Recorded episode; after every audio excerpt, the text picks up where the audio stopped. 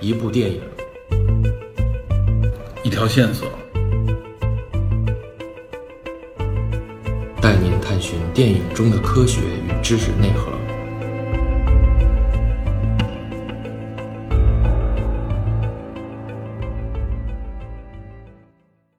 Hello，大家好，欢迎收听本期的电影侦探，我是 Peter，我是 DP，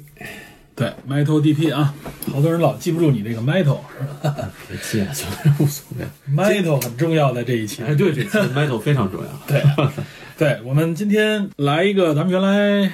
原来大家经常说我们的一个形式，就是我们聊前瞻，啊，对吧？原来说咱们的特点是看过电影能聊一个半小时，没看过能聊两个小时， 说的就是我们前瞻聊的会比较多。我们比较能白活。对，所以今天我们给大家前瞻一个啊，而且我估计这期节目上的时候，这电影应该正好刚上。啊，这么巧吗？对啊，就是科幻片当中的经典《终结者》系列，大 IP，对这个非常大的 IP。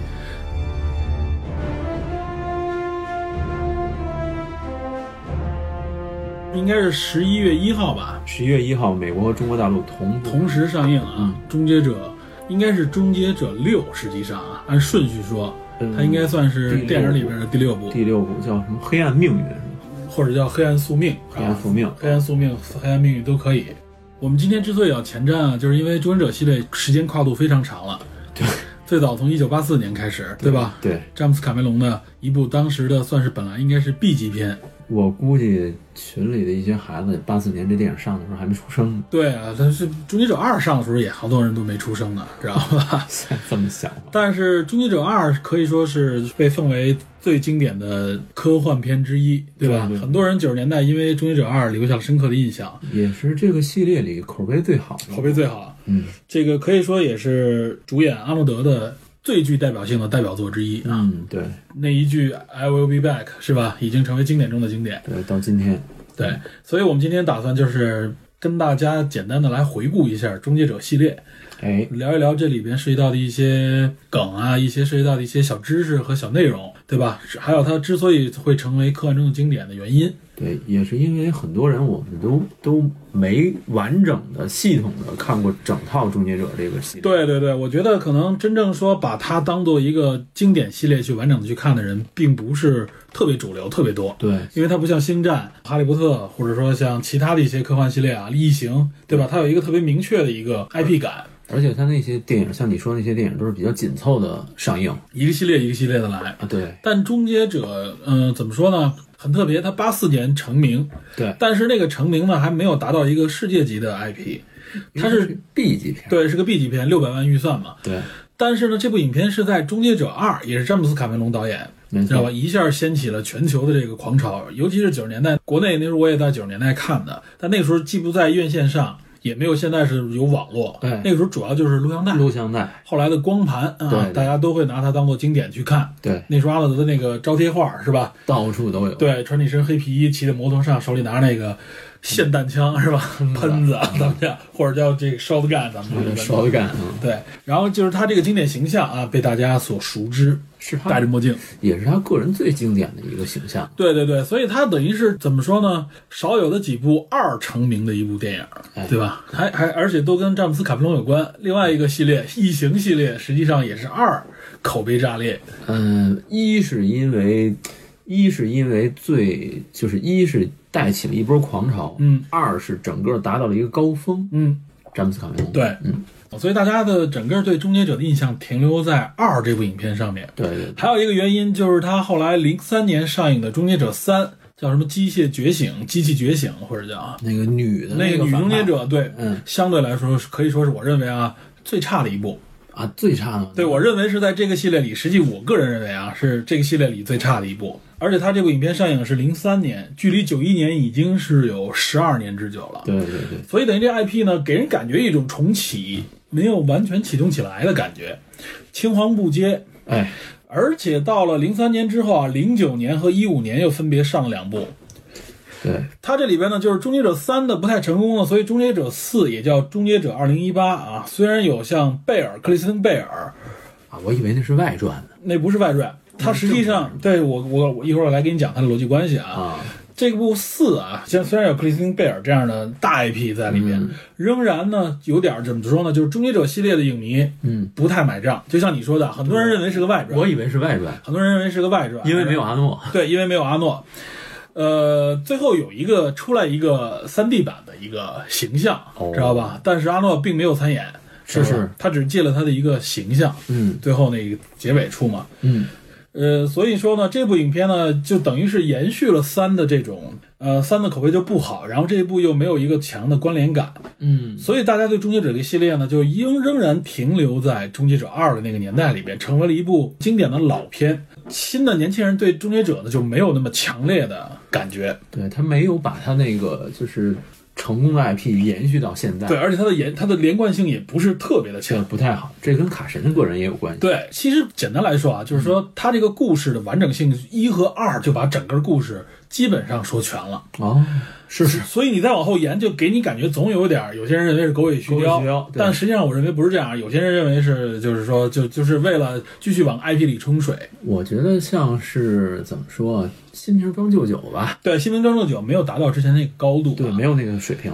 然后到了《终结者五》啊，叫《终结者创世纪》。嗯创世纪对，哎那个阿诺演了，这个阿诺是真正演了，而且给很多人当时看了以后，哎，有一种阿诺又重新回来，而且这个里边的重新回来的致敬也好，或者说是整个影片的演绎，给人感觉很熟悉，很是那个味道。因因为它的一部分情节是完全基于《终结者二》的，所以呢，这部影片算是当时掀起了一个不小的影响，尤其还有像龙妈这样的 IP 在里边啊。对对对，但是仍然对于《终结者》这些老的爱好者们来说还不够买账。我觉得大家可能认为，第一得有卡神，嗯第二得有阿诺，嗯第三呢就是有一些经典的这种创意嗯，在里面儿因为这部呢，它等于是结合了之前一些创意对再融合，再融合。所以给大家感觉有点儿，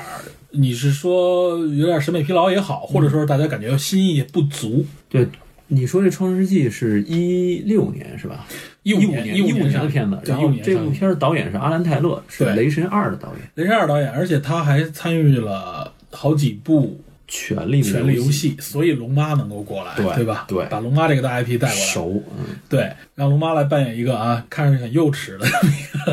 这个啊，把那个头发都遮遮下来啊看上去很小头帘儿，对，看着很幼齿的一个这个莎拉康纳，对吧？莎拉莎拉康康纳纳，嗯呃，有些人呢从女权的角度来解读啊，认为这部影片啊，虽然说是有重启莎拉康纳，嗯，而且那部那部片子反派是李秉宪是吧？对，李秉宪演的是 T 一千，然 而后 且嗯演的是液态金属，液态金属 T 一千嘛，对，有有很多很重的 IP，但仍然呢，它停留在一个纯爆米花的这个感觉，我觉得大家都无法超越《终结者二》。对，因为《终结者二》的高度太高了，所以就是拿出来摆的时候啊，嗯都把它放到了《终结者二》之后的一个模仿品的这种状态。哎，对对，就对是吧？因为第一部其实第一部和第二部都是穿越，都是往回穿越，只是说时期不同。嗯哼，然后后来也是不断的穿越，然后和不断穿，越梗和机器人梗，然后而且而且是，如果说从第二部《终结者》开始是派两个机器人回来的话，嗯，那么后边就是不断的重复两个机器人的这种，几乎就是这这个这个状态。对，从那个女权梗，我咱刚才也说了嘛，说也没达到这个琳达汉密尔顿的这个高度。琳达汉密尔顿在一和二里边啊，是由一个柔弱的女性啊，很弱的一普通女对性，成为一个强者，坚强的人，然后呢，在五里边玩了一下这个梗，把她变成一个从小就被 T 八百培培养出来的这么一个哦，小胖子，知道 吧？知道吧？就这么一个一故事啊，所以就来到了这部影片六，嗯对知道吧终结者六？这部《终结者六》呢，可以说是也是重整信心，是吧？啊这个可以说是充满了这种期待，因为他把琳达·汉密尔顿请回来了，对，这可以说是这里边的最大惊喜，对吧？没想到，没想到，没想到，没想到琳达·汉密尔顿重新来，因为很少在影片当中出现了，呃，他后来琳达·汉密尔顿后来演了一些片子都不太知名，不太知名。不太知名，但是琳达·汉密尔顿一出来，那风格没变，知道吧？还是一个非常酷《终结者二》里边非常酷、非常硬的一位啊，女侠那种感觉。哦，相当厉害。对，说琳达·汉密尔顿，我想突然想起来，嗯，她在国内演了一部大家非常知名的美剧，啊哦，侠胆雄狮啊，这个这还是当时在这个大剧场里边啊。说这个名字绝对是暴露年龄。暴露年龄，侠胆雄狮当时我记着好像每周末都要看一下。那个是过瘾我没记错的话，那个是应该是我儿时见的第一部美剧。就我知道是美剧概念以后，回想美剧，而且还是一个超级英雄，呃有对对有变身梗的这对对种，对啊不是变身，它是一个，它本身就是一个它本身就是一个就是是的一个畸形，一个可以说是个嗯偏基好因混合。对，翻译叫《侠胆雄狮》，好像英文原名叫《美女与野兽》，Beauty and the Black，更更有对应性、啊。对对，那个是 Vincent 吗？温森温森他只要纽约的地铁里边哈主持正义，下下水道， 对下水道里主持正义是吧？那是八几年的片子，我八几年的，对，很厉害。所以我记得看《终结者》的时候啊，也是有那部影片的一个对应。嗯，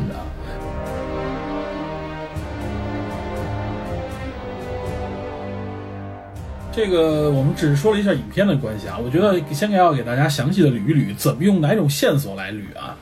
首先，我觉得就是刚才我说，为什么我说《终结者四》啊，这二零一八它不是一部，它不是一部外传，哦，它整个这故事连续的。这故事怎么回事呢？嗯，我们简单说啊，这个也让大家不了解《终结者》或者是没看过一二的这个听友们了解一下。嗯， 《终结者》主要说的是什么故事呢？就是一个经典的科幻题材，AI 机械，知道吧？就是 AI 机器人未来毁灭世界、消灭人类的这么一个故事。 Sky Night 对，这里边叫做 Skynet 这么一个天网系天统网，嗯，啊，这个跟它相关的一个制造天网的这个公司叫做 Cyberton，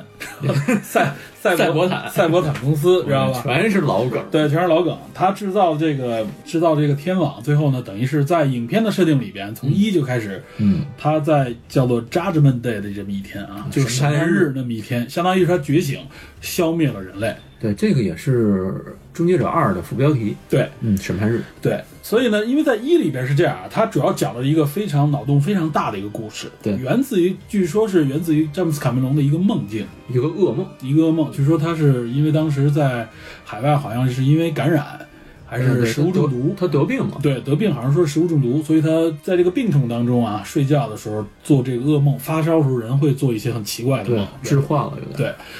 他当时说那个梦挺神奇的他，那梦特别搞笑，他那梦是梦见一个半半拉机器人儿举着一菜刀奔自己爬过来，对，而且是从火里边儿对对对对， 那种那种残骸的感觉，对，所以他这个结合自己的这个梦境啊，嗯就编写了并指导了这部影片《终结者一》嗯这个故事刚才不说了吗？就是未来的这个人类将毁灭于这个天网，对，但是呢，这个人类被基本上被消灭以后啊，核爆人核爆，嗯，这套系统是干什么呢？实际上是一个国家防御系统，它能够控制核武器以及洲际导弹的这个发射。在当时军冷方面对冷战的系这个背景下，是美国对付苏联用的一对，套前苏联这个核弹系统。然后这样的核战争会导致人类的灭亡，基本灭亡。对，这也是当时很多影片、很多科幻片也好，或者很多小说故事里面经常用的一个这么一个背景题材。就是冷战危机下的人们的这对，种，大家一直笼罩在冷战危机嘛，跟古巴导弹危机是一样的。嗯，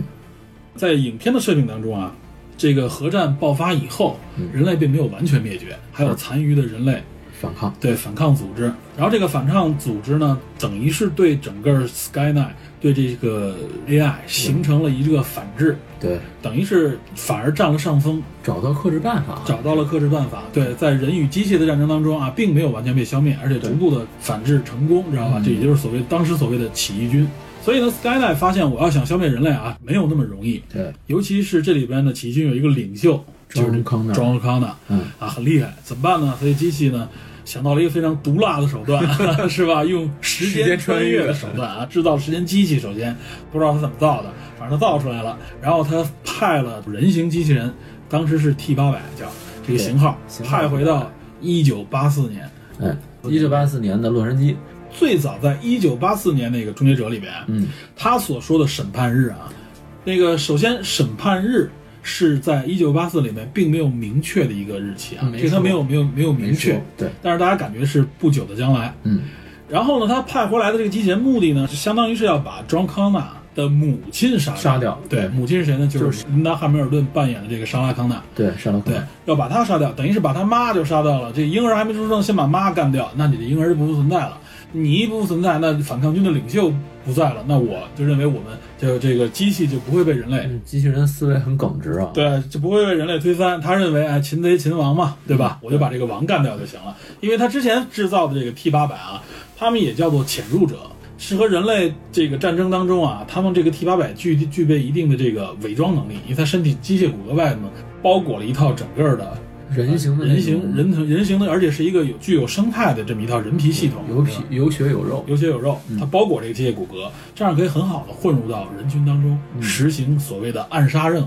嗯，对吧？他的暗杀任务是杀谁呢？就是杀这个 John Connor，或者说认为他们认为的目标，但发现杀不了以后呢，他就派回到过去啊，实行这个任务。所以这个脑洞当时在八十年代听起来非常的烧脑，八四年八四年让大家觉得哇好厉害，而且在这样的一个脑洞上，那时候有很多科幻小说或者科幻作品啊有脑洞，但是讲不好故事。嗯，但是我认为詹姆斯卡梅隆的功夫就在于他能够把故事讲得特别的好，特别完整，对，他能够把你基本上你想到的、以潜在的问题点都给你解答，而且解答的非常清楚，这是詹姆斯卡梅隆的一个特点。我功力们看他的这个影片啊，《泰坦尼克》，我们再看什么后来的《阿啊阿凡凡达达》之类的影片。他的影片都能达到一种就是极高完整度和极高精度这么一个状态。它不仅仅是以创意为主啊，对它也不是以怪为主，它是完全靠的是它非常强的一种把控力，或者说精益求精的一种地步，对吧？所以它至今创造了就是最卖座影片，呃，阿凡达是，阿凡达是前阵子是，后来才被反复上映的复联 超速，复联四超 越。复联是确实太狠了，直到最近才被复联超越。我哦那你想想，阿凡达是哪年的电影？ 对啊，零几年嘛，零九年嘛，零九年啊，对，零九年，现在已经是一九年，十年之十后年之前了。才被打，而且在他之前是泰坦尼克一直是对最卖座嘛对，所以詹姆斯卡梅隆是我们一个无法忽略的导演。卡神，啊卡神嘛，对吧？虽然我觉得达不到诺神的那个那个境地吧，是吧？不要这样，人家我觉得詹姆斯卡梅隆最牛的一点是什么？他还业余时间他还是一个探险 家，纪录片爱好者，对他是一个深海探险家。深海探险，他好像是去马里亚纳海沟去过几十次，对，包括他去拍深海、拍《泰坦尼克》的那个那个残骸的残骸的那个纪录片，对都有。对，有机会大家可以看一看。对对对，所以詹姆斯·卡梅隆，我认为是一个非常不应错过的一个导演，嗯对吧？相当强，相当厉害啊！这个一九八四的这个《终结者一》啊，说实话，现在我们看啊，仍然能看到里边就是整个故事的完整性，包括它整个的这里边的情节推动，嗯，都是非常到位的。虽然说里边的很多特效，我们现在看觉得很楼皮，我们觉得很简单，但是在那个年代的时候啊，这个特效可以说是超越那个时代的，也是。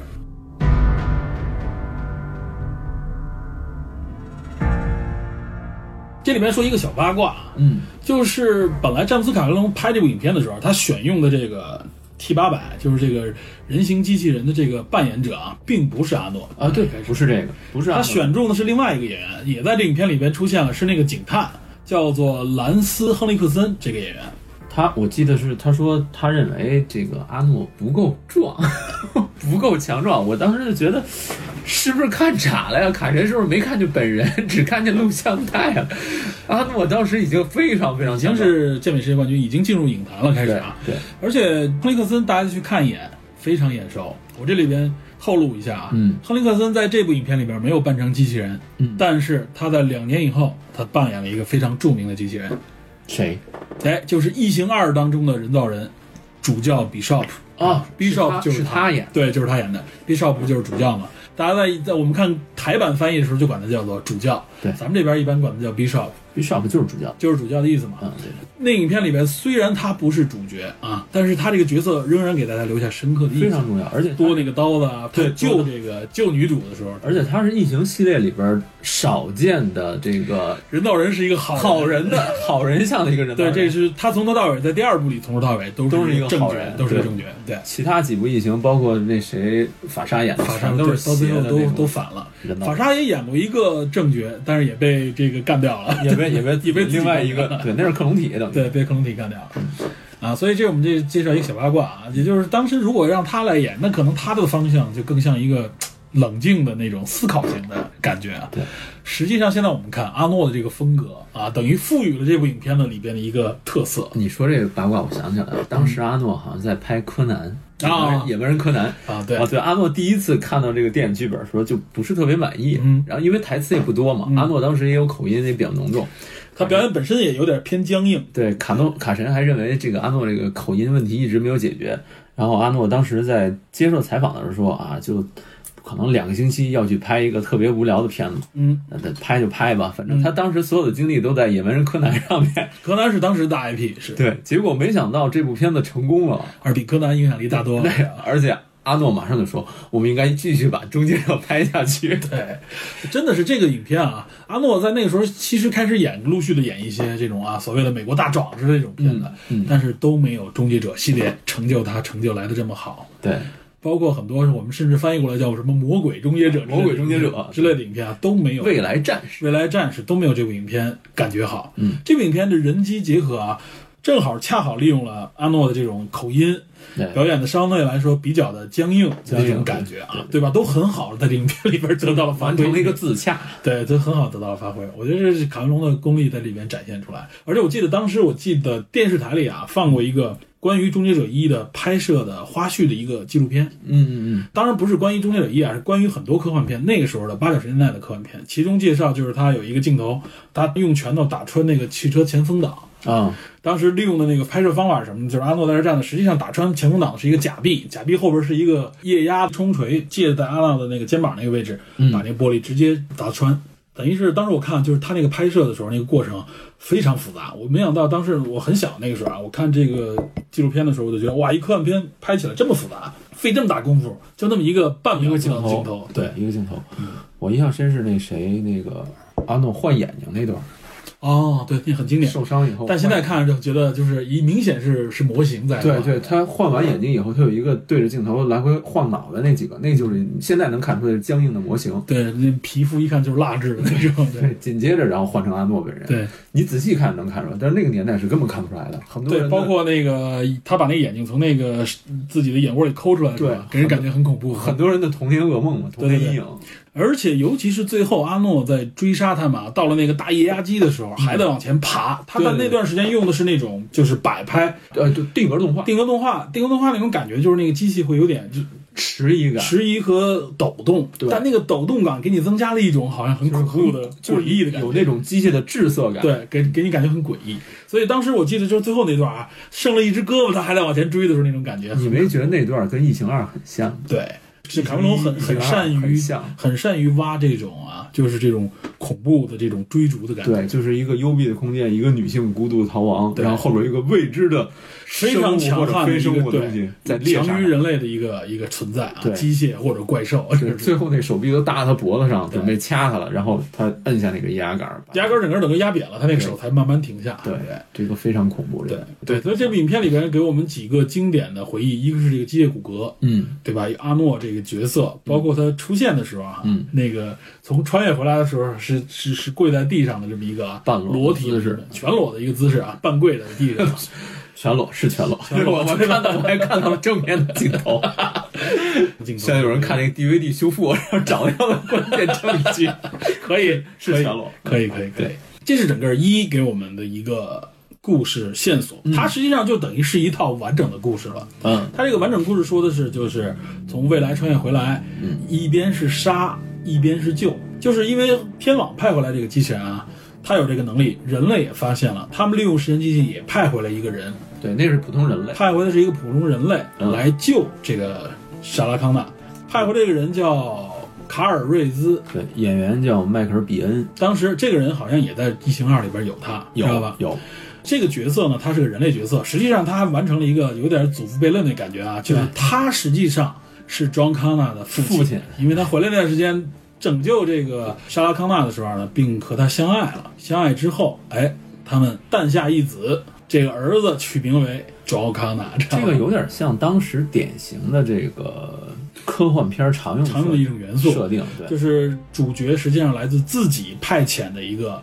哎，啊父亲啊，所谓的父亲这么一个角色，这是生下了自己，有点有点祖父悖论的感觉，对，有一点那个悖论的感觉啊，但是当时的科幻片儿好像常用啊，对，有很多科幻片会用到，这，或者说科幻故事会用到。但是我觉得，呃，《终结者一》是把这个梗用的非常玩的非常的好的这么一部影片。对，所以在一里边，整个儿这个阿诺是一个反派，而且给莎拉康纳留下的是一个挥之不去、抹不掉的这么一个噩梦形象，对吧？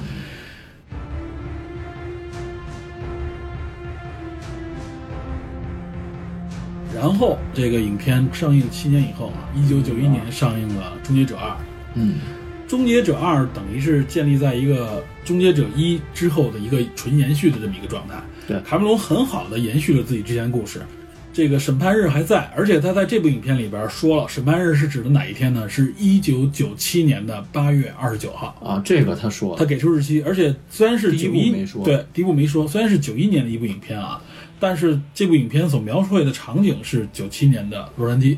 就是在这个审判日即将到来之前的这么一天。当时看这个影片啊，因为我实际上是先看的《终结者二》，我也是，先看《终结者》，大部分我估计咱们那个年代的人啊，都是先看《终结者二》。八四年的时候很少有条件能看到录像带，对，大家都是因为《终结者二》才发现还有个一在。对，翻回头又看，然后觉得，哎，阿诺怎么变了？ 哎哎，怎么变得比以前好像还年轻了点儿。不是，怎么是坏 人？ 对，然后这部最经典的影片啊，塑造了几个经典角色，嗯除了阿诺以外，阿诺这个形象可以是进一步加强，这是阿诺这么多经典角色里边最经典的一个形象啊，被被树立出来，嗯没错而且是个正角了在这里边。对对对，然后莎拉康纳给我们印象非常深刻，由一个弱者的一个女性，在这一集里蜕变成了一个非常强悍的、足以自保的一个坚强的母亲和女性的这么一个角色没错没啊错，也是有一种女权的那种感觉。哎，这个时候才是真正女权，真正的，我觉得对这种女权是非常给人感觉，就是我独立的来来保护自己和家人。对，而且他并不宣传我是女权，对，包括她面对这个精神病医生、心理医生对她的折磨的时候啊，对对对她自己的反抗啊，然后他在那儿坚持锻炼。对还还有一说法，不知道我没我没查证实，说他因为这个就是电梯嗯那段向上开枪那个镜头，导致一只耳朵永久失聪。啊，这我不知道对，就是他开枪的那个忘了戴耳塞了哦，啊，有这说法。那可能说明是当时那个枪的枪械那个声音太大了，对因对为是在一个密闭空间里嘛，对对对对，啊，反正林达尔汉密尔顿为这个片儿是贡付献出了很多。啊对，贡献了也很多。对然后呢，当然这里边的真正的反派 T 一千，哎，哎，这个液态金属人啊，给人感觉也是非常的印象深刻。对，甭说当年了，嗯就现在这个也是很很前卫的这种想法，嗯，对。拿到现在也不过时。无论他的想象力啊，他包括他制造的很多经典的恐怖镜头啊，就是和追逐啊也好，或者中枪以后的这些镜头，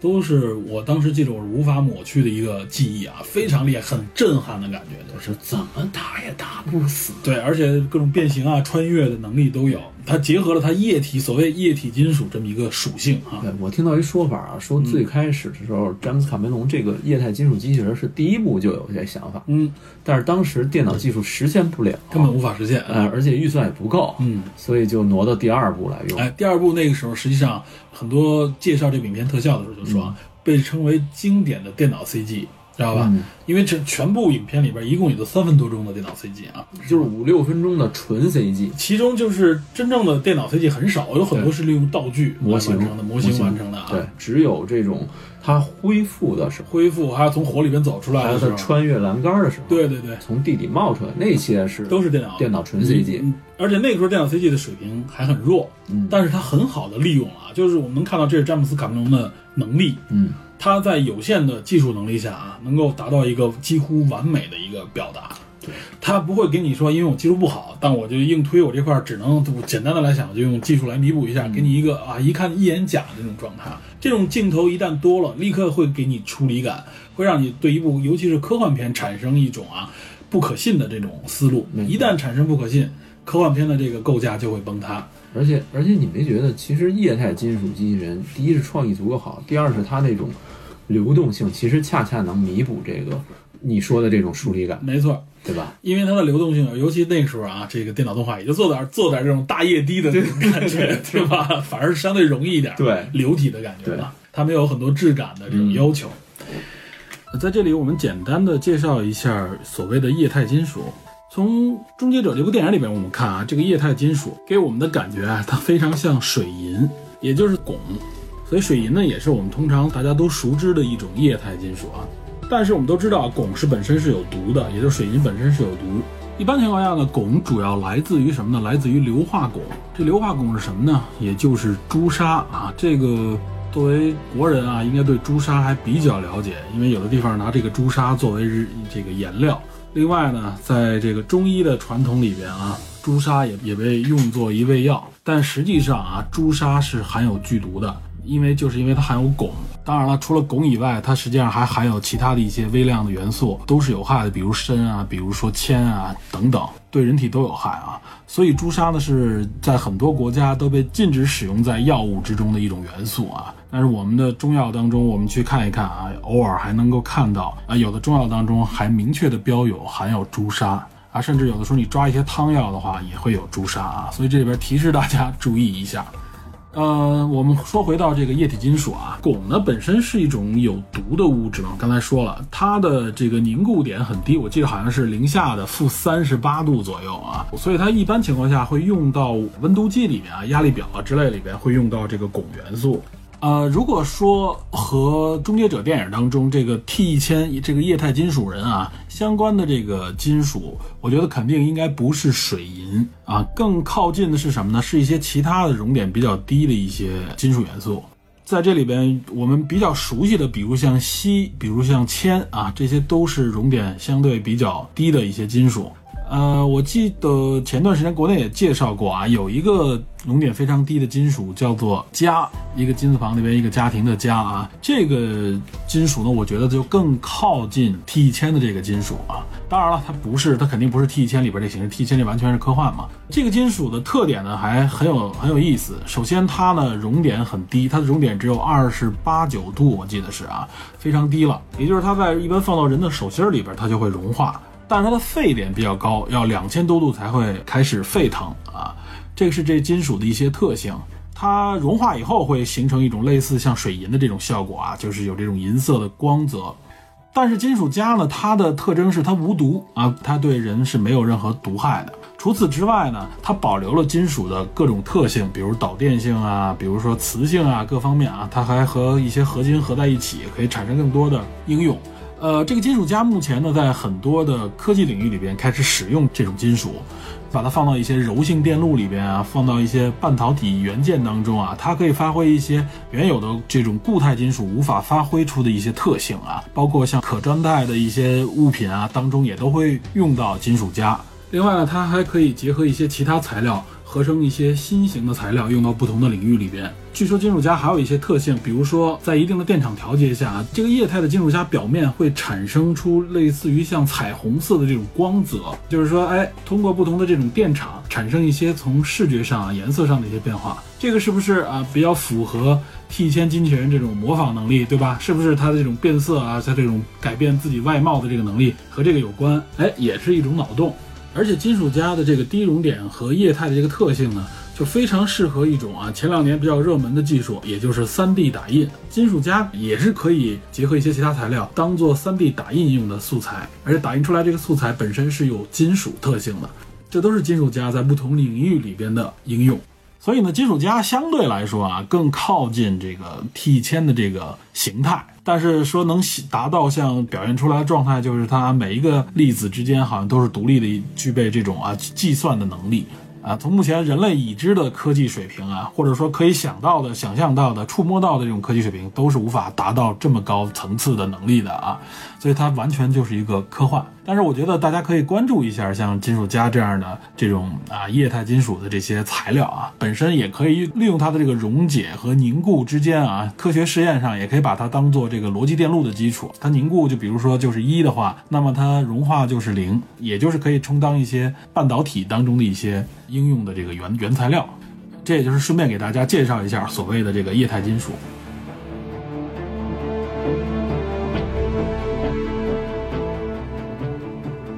当然了，还有另外一个很著名的角色，对吧？就是，John Connor，爱德华·福勒这对，爱个德华·弗洛，爱德华·福龙，好像也是人管家，啊嗯或者叫福勒。翻译什么都有。嗯，可以说是一炮而红啊！这个小明星当时是觉得哇，太帅了，小孩儿绝对放现在是超级小鲜肉啊，对吧？十五岁当时，对，非常帅，嗯留着那个小偏分小儿偏，分对，对然后骑着摩托，又是一个电脑怪才，给你感觉啊，这个有嗯领袖气质，有领袖气质，又很帅气啊，又很睿智，而且他和阿诺之间有一种哈、非常彼此互补的一个表演，对对对对吧？一个有一种父子的感觉，一有个木讷，一个比较机敏。精怪的那种对感觉啊。这小孩儿当时一炮成红，后来还演过一部影片《美国的 X 历史》，跟爱德华诺顿一起演的，啊也非常成功。他演的是爱德华诺顿的弟弟，爱德华·诺顿是一个就是新纳粹党那么一个角色，有点是走向和解的那么我一我个。看过那个，对吧？一一身的纹身，一身纹身，然后胸部还有一个万字旗，对，对是对吧？对， 我记得我记得，就是纳粹那个标志啊。那影片非常好，也非常值得一美看国。X 档案，对美国的 X 历史好像叫。啊，美国的 X 历史，对，但是啊，在那两这两部影片之后，这个小这个小演员，我不知道什么原因残了，对，就就就沉沦了。后来我记得咱们也原来也说过，在哪部影片里面露过啊，留着点小胡子，已经是人到中年了，有点胖胖。对，一看，哇塞，真你，我不说是这个人，你不无法相信就是他你。只能依稀看出那个影子了，然后那下巴已经都胖的都不行了对，，双下巴，而且小胡子，而且你能从眼睛里看到，哎，还是那个孩子，但是整个身体你感觉就是胖了六圈儿，颓了六圈儿，知道嗯吗？反正应该也是陡然成名之下的巨大压力，很多童星星好像都是这种情况，啊承受不了对，因为童星的这个怎么说呢？小小时候的这个容貌和往往和长大了以后的变化比较大，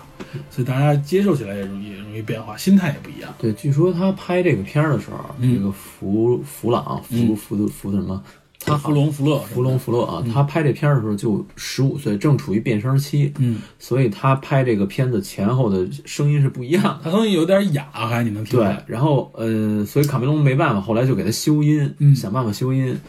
呃，据说是修音修到最后，你看他那个前后的那个有些地方口型是对不上的，好那像口有型说口明是型。有调整还是？对对对，就是因为这片儿拍了六个月嘛，嗯，正好处在变声期对。啊，就这部影片为什么说跟上部影片是个延续呢？就等于是天网又派来了新的杀手机器人，因为之前 T 八百失败了，对，所以这回派回来 T 一千。听一听，那人类也升级了。人类说：“我上来派了一真人啊，就我完成了这个生孩子这个这个任务 了，但是保护这方面确实没法抗，怎么办？哎，这回我们派 T 八百来，哎，这个 T 八百是等于是就是说明是人类俘获的对这个天网机器机器人，人然后进行了强改，是吧？这整个重新输入了这个电脑程序，嗯，所以他的任务就是什么呢？完成的任务目标就是保护这个庄康纳，并且听从庄康纳命令。所以庄康纳和这小孩告诉他，你不能杀人，对吧？你最多把他们打伤就可以了。哎，阿诺也完成了一个完全成为一个正觉的这么一个形象转变建立过。程对他不杀一个人嘛，尤其在最后的也是公司大战那个情节里边啊，嗯杀伤人数零啊，当时有这么一个经典镜对对对对解释。对，呃，他的故事呢，实际上就是说，哎，两边都升级了，仍然围绕庄康纳的这么一个任务。嗯，一个保护，一个杀死。对，嗯最终当然是呢保护成功了，对吧？但保护成功的时候，这里面说了，为什么天网在第一次我们已经把这个机器人干掉了，天网为什么还能够再派回来，对吧？扎德门 day 还存在，正是因为派回来那个机器人啊，还残存的那个手臂被一家公司研究哦，分解出来，把它里边的包含的芯片和程序分解出来，包括机械，成立了这家 Septon 公司。科技含量对还，大等于正是因为这个穿越，导致了这家公司的诞生。这不就逻辑闭环了逻吗？辑闭环，它不仅诞生了反抗者，也诞生了这个毁灭者。哎，这是一个开放的，这是一个开放的一个闭环。嗯哎，这个想象力啊，这个可我们能看出詹姆斯卡梅隆的这个想象力，包括我们讲故事这个能力，在这儿也能体现出来，非非常强强。对，这样呢，就等于是说，哎，实际上我原来那个人。原来派来的那个杀手的残存部分啊，成立了这家真正形成这个杀手的嗯这个 company 这个公司。所以到了影片的最后结尾，阿诺不得不自己啊，最后沉入到那个钢炼钢炉里面，对钢水之中，顺了一个大门，伸了一个大拇指啊，最后沉入钢水当中，最后还不忘伸一个大拇指。那个镜头我记得当时我看很感动啊，感觉哇，这经历这么多，像一个父亲的角色，最后不得不自杀，销毁自己对，销毁自己，说因为我要在。那天网还会存在，对吧？所以最后的一个镜头就是他那个 AI 自己的视觉镜头，最后收成一个点结束，嗯对啊，就是代表这个机器整个就生命终止了。嗯，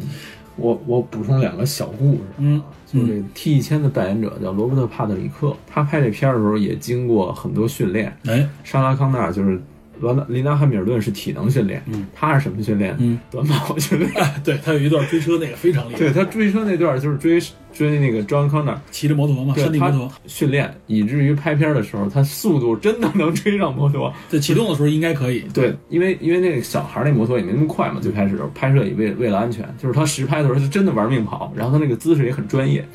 这是一点。然后另外就是说，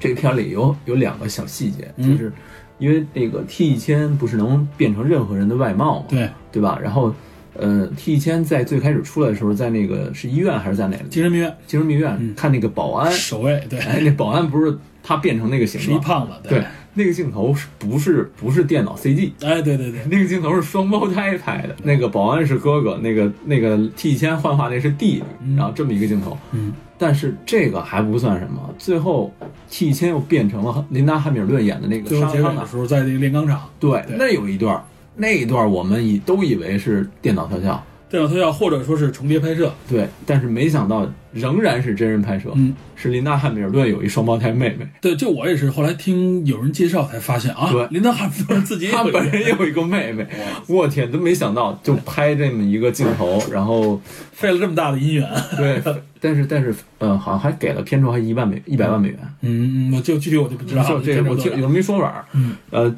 但是 T 先给大家印象特别深，是因为呃，第一他跟就是他灵敏型，嗯。然后怎么打也打不死，冷峻，他冷跟峻阿诺的这种怎么说呢？强悍啊，感觉有一点不一样，他更阴冷一点。对，它不是冷冰冰的那种强硬。然后说卡卡梅隆寻找这个机器人的时候，就是寻找这个外形的时候，就是这么想：说如果说阿诺这个形象像一辆装甲车，那么我要找一个外形像保时捷 跑车一样的人。哎，很像，很就 就选中了这个罗伯特·帕特里克对，啊，非常有意思，这几个小故事。嗯，对，就我们说这部影片啊，可可以说封神了，绝对封神，是是是搁到现在仍然可以列为多数人的十大科幻影片之一啊。哎九二有年了的一部影有片，了九一年的一部影片啊，绝对有。所以当时给人感觉嘛，确实是这部影片应该就完结两部嘛，够了，对这故事也讲圆了，这第二部这么强，票房那么火，啊对吧？可以了。但是确实啊，大家都禁不住金钱的诱惑，非要后边续个三。哎，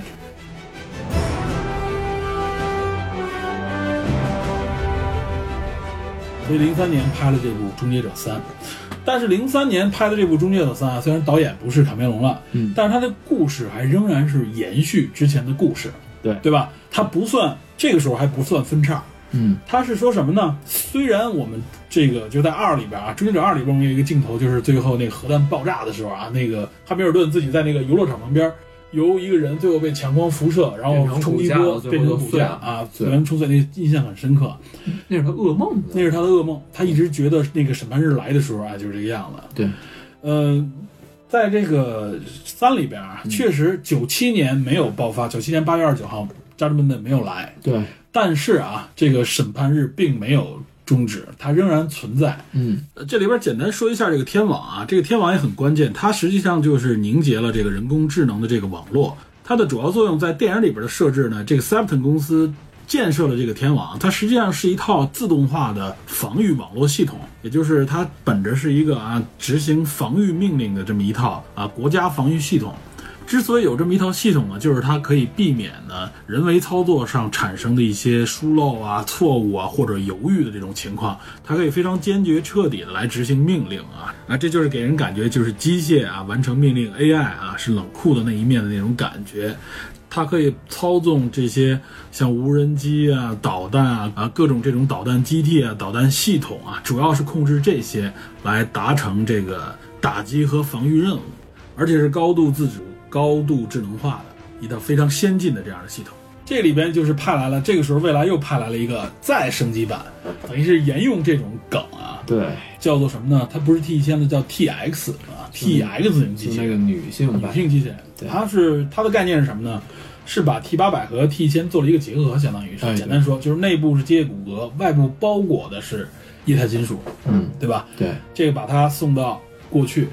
目的呢实际上是让他去杀一批未来的起义军的骨干啊，这里边包括庄康纳的，相当于是接班人吧。然后呢，在杀戮的这个过程当中，意外的发现了庄康纳，知道吧就一直隐姓埋名到处流浪的这个庄康纳。结果发现庄康纳以后，立刻他的主要任务就变成了先把庄康纳干掉啊。这个时候呢，也遭遇了未来派回来的 T 八五零，也就是 T 八百的一个升级版，为了来保护庄康纳啊。只不过这个影片到最后啊，它实际上呢是完成了一部什么呢？拍摄呢，它是完成了这个审判日啊。我觉得《终结者三》这部影片，如果大家喜欢这个系列，想去完整了解这个故事的话，是不能错过这部影片的。嗯，为什么呢？因为它把整个这个里边啊，这个故事的这个圆画得更圆了，在哪儿呢？它一是把天网公司是怎么最终诞生，他给做了一个解释。啊包括天网那时候出现了，它叫 T 一，就是一个底下履带型的那么一个机器人啊啊。在那个时候，实际上最早出现的是它 T 一，然后呢，他还把审判日给你表达出来了。啊，就是审判日那一天发生了什么，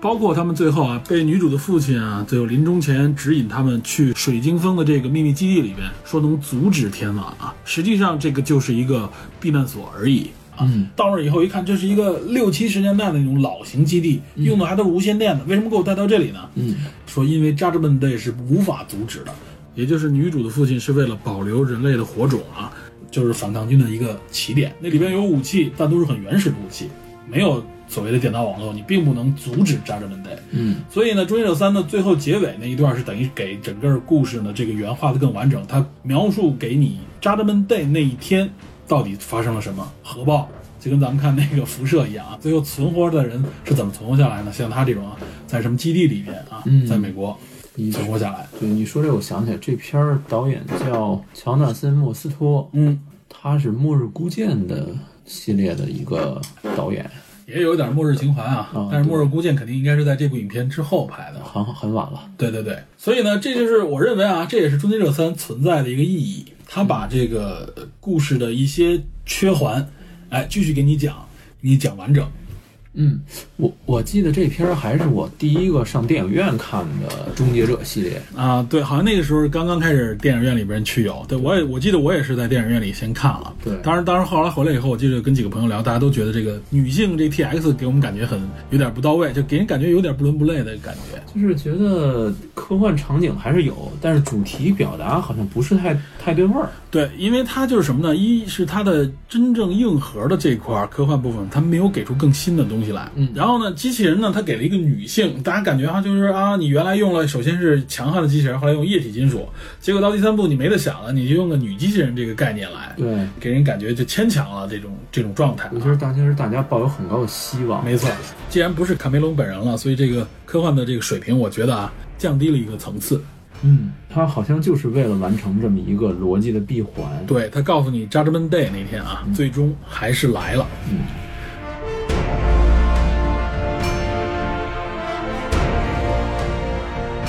然后嗯啊，就是我们说的第四部《终结者2018》啊，这部影片为什么我说它不是一个外传，不是一个支线故事？嗯它其实还是在这个故事里，它是把另一个缺环给你补齐了，嗯，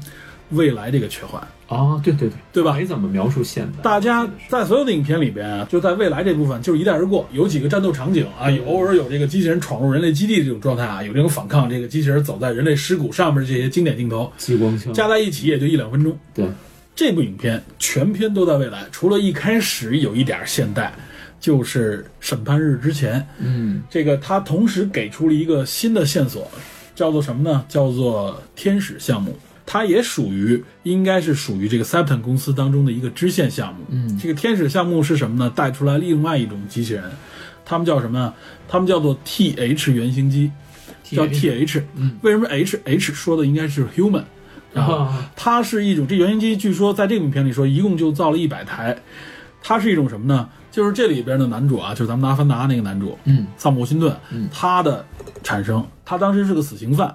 然后这个天使项目的这个所谓的带头人吧，就是这个瑟琳娜·科根博士跟他谈说：“OK，你签不签这个字？”他最后不是说吗？我我可以签，就嗯我、你吻我一下我就来签。他最后签了这个字以后，等于把自己的执行死刑之后的尸体捐献给天使项目，嗯天使项目就利用的相当于是人机结合，最大限度的把人的一些器官和骨骼替换成机械，但我你的大脑我保持还是你人的这个大脑，所以他到最后出来的时候，他没有意识到自己是个机器人，他并不知道自己有身肩负着一个什么样的任务，你嗯知道吧？他所以叫 T H 原型机，这个原型机啊，萨姆·辛顿演的这个原型机，他最后跟这个贝尔演的这个。这个 John Connor 两个人握手啊，成为朋友，然后一起呢，所谓对抗网络啊。我我是记这样我的记我记得这个镜头。这个故事等于是把《终结者》里边的唯一还没介绍的这个未来这个场景给你说清楚了。嗯，它仍然在这个故事的圆环当中，它是弥补这个圆环完整完整性的这么一部影片。它告诉你未来到底发生了什么，未来这个庄康呃纳面对的这个挑战啊，包括这个机械为什么啊没有失败，它为什么成功，西呀、包括他解释了什么呢？他解释了这个机械为什么要捕捉人类，他并没有把所有人类杀死，他捕捉人类，因为他捕捉人类要做不同的试验啊，说明 AI 仍然是建立在啊模仿人类的这个基础上哦，啊，也是解释这么一个故事啊，强行咱这是咱们的强行解释， 知道吧？但是这个故事我认为啊，它仍然在整个。终结者一二建立的宇宙观和这个故事里边，知道吧？它没有超出去，它大体没有对越出这个范围。啊对他还在说明这个第一一开始讲这个故事的完整性啊，嗯直到第五部《终结者：创世纪》。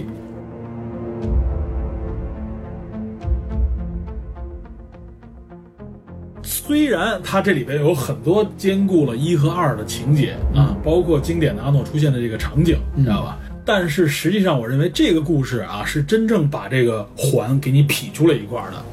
它等于是啊，创造了一个什么概念啊？平行宇宙这么一个概念。所谓的这个篇幅不够啊，平行宇宙，也就是一出现平行宇宙这个概念，哎，这个故事就分叉了。嗯，它和原来不是一个上下承接的关系，它有些内容就和之前发生的情节不一样了。嗯，就创造了一个新的历史和新的未来。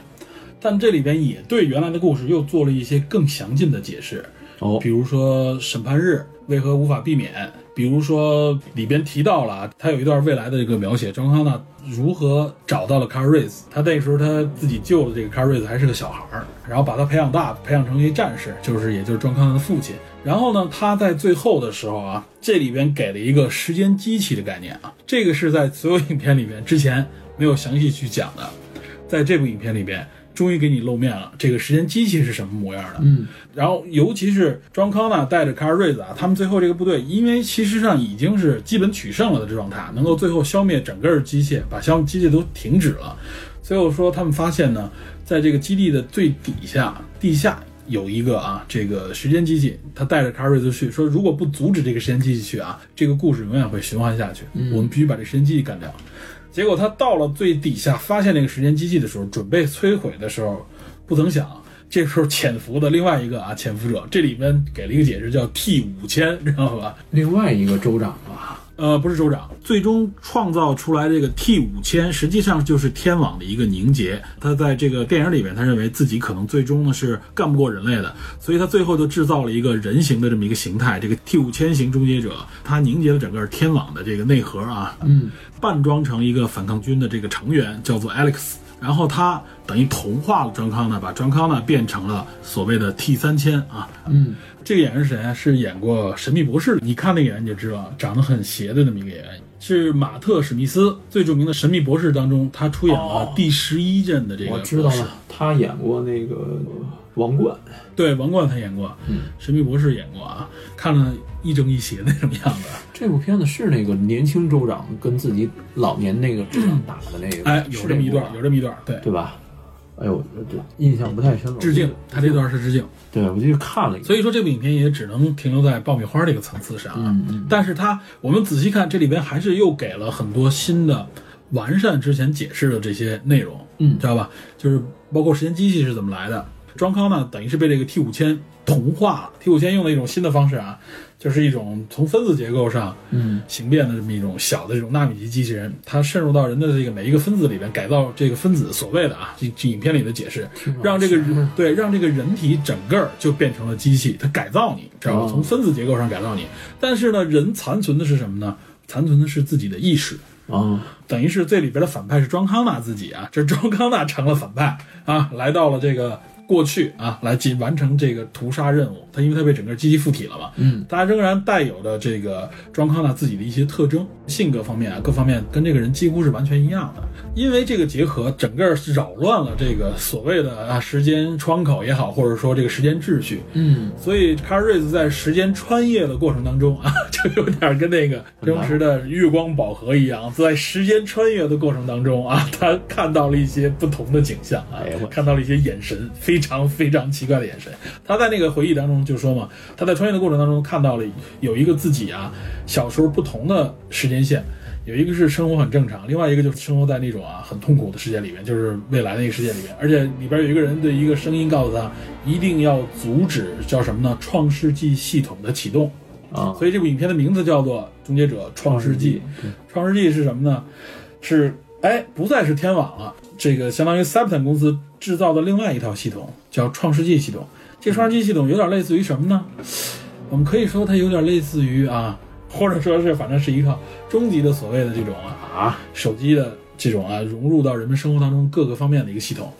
它这个系统一旦让所有人都启动安装之后，它就可以完成啊所谓的控制人类或者销毁人类的这么一个启动程序了。有点儿它不再是核弹的天网了，而是利用了这么一个系统。与时俱进的想法。哎，有点与时俱进了。不过我记得这部片子我看的非常晕，前后逻辑有点对不上。这个片子要仔细看，它给出了很多解释。其实我是觉得啊，这个片子还是挺有意思的，啊，包括中间的一些战斗场面，包括像你说的那个韩国演员那个谁李秉宪李秉宪的这个这个表演，他们在尤其是在呃模仿八四年那一段啊，八四、年不是卡尔瑞斯回来，那个提巴巴也回来嘛。然后中间他们俩出场这个方式都模仿了当时一个从车里边那个出来啊，但只不过遇到一个是更老的这个机器人，已经在早在七三年的时候就潜入到那个时候的过去啊，老型 T 八百在那儿等着这个新 T 八百出来把它干掉， 知道吧？ 说这，我想起来，就是第一部出来的时候，阿诺是直接半蹲着，嗯，然后主角是直接摔过来 主的，角摔过来了。摔过来的，在这里边儿抢了甚他一至条裤子，对这里边就完全复刻了这个情节，而且告诉你为什么他是摔过来的，啊是因为他在整个的那个就进入到时间机的时候啊嗯，被跟张光亮有一个拉扯，哦，所以拉扯以后他就一直处在这个机器旋转里边，就没有没有不是稳定的站在那儿，而是旋转着，所以他从那个圈里出来的时候就飞着就出来了， 知道吧？他还给了这么一个解释。非常有意思。而且他致敬了当时那个镜头，就是他当时有一个穿一个当时那一版的耐克鞋，对对对，脚脚腕上有一个环儿的有那一个，环儿还挺科技感，很挺科技感的这种黑色的银银色的勾的那对对个对耐克鞋，他完全复刻了，包括他拿那条裤子也是抢流浪汉的那个裤子，也有警察追他，只不过啊，这个时候第一开始出现那个警察变成了这个谁，李秉宪啊，是吧是一个华裔，而李秉宪那个感觉亚裔亚裔亚裔是个亚裔啊，韩裔或者说是啊。也很像那么一个冷酷机器人的形象啊，这样里边还有一些新的那种战斗方式，比如说拿出一部分自己的机体变成那个长矛扔出去之类的，嗯，回头我要重新看一看对。战争更厉害，而且销毁它的方式在这里边也给了一个新方法，嗯利用强酸，强酸而且销毁它都是在一开始就设置好的陷阱里边。啊，这就是 T 八百和沙拉康纳两个人，他从沙拉康纳已经好像是从九岁开始吧，还是十几岁开始就训练他，训练到一九八四，把沙拉康纳完全训练成了一个啊战斗萝莉的这种感觉。我就是觉得这、就是这块儿，对不起阿诺，是吧按说应该是一个很强健的，哎，看上去圆嗯但是圆我鼓鼓妈有一股英气，啊，对，是有一股英气啊，但只不过整体形象上感觉，哎，跟琳达汉密尔顿是完全不一样对，的。他略显萌，是吧？ 略萌，是因为眉毛吗？ 呃，整个眉毛，然后包括形象上也也是一个大眼萌妹那种感觉嘛，对吧？毕竟他身材在那儿，对，龙妈不以身材见长。嗯对啊，所以呢，在这里边啊、呃这个它是这样的一个故事。其实他把很多这个情节也给你解释圆了，也挺有想法，而且他开创了一个新的故事故事线，哎或者叫开创了一个新的想法，就是它的这个平行世界的概念。你这么一说，我就把这几部大概怎么回事哎，大概怎么回事？咱们们也是给观众一个，相当于是一个科普吧，让大家明白这个故事之间是什么形态，而且每一步其实都有自己的作用。对，然后尤其是他我们在这个基础上再看，马上要上这一步啊，这里边可能给你的一些梗，你就能理明白它为什么会是这样了。它等于是不断的去补充这个世界观。对，它在补充和完善这个世界观，而且它完善的基础上啊，为后来者提供了新的基础和平台哎。，是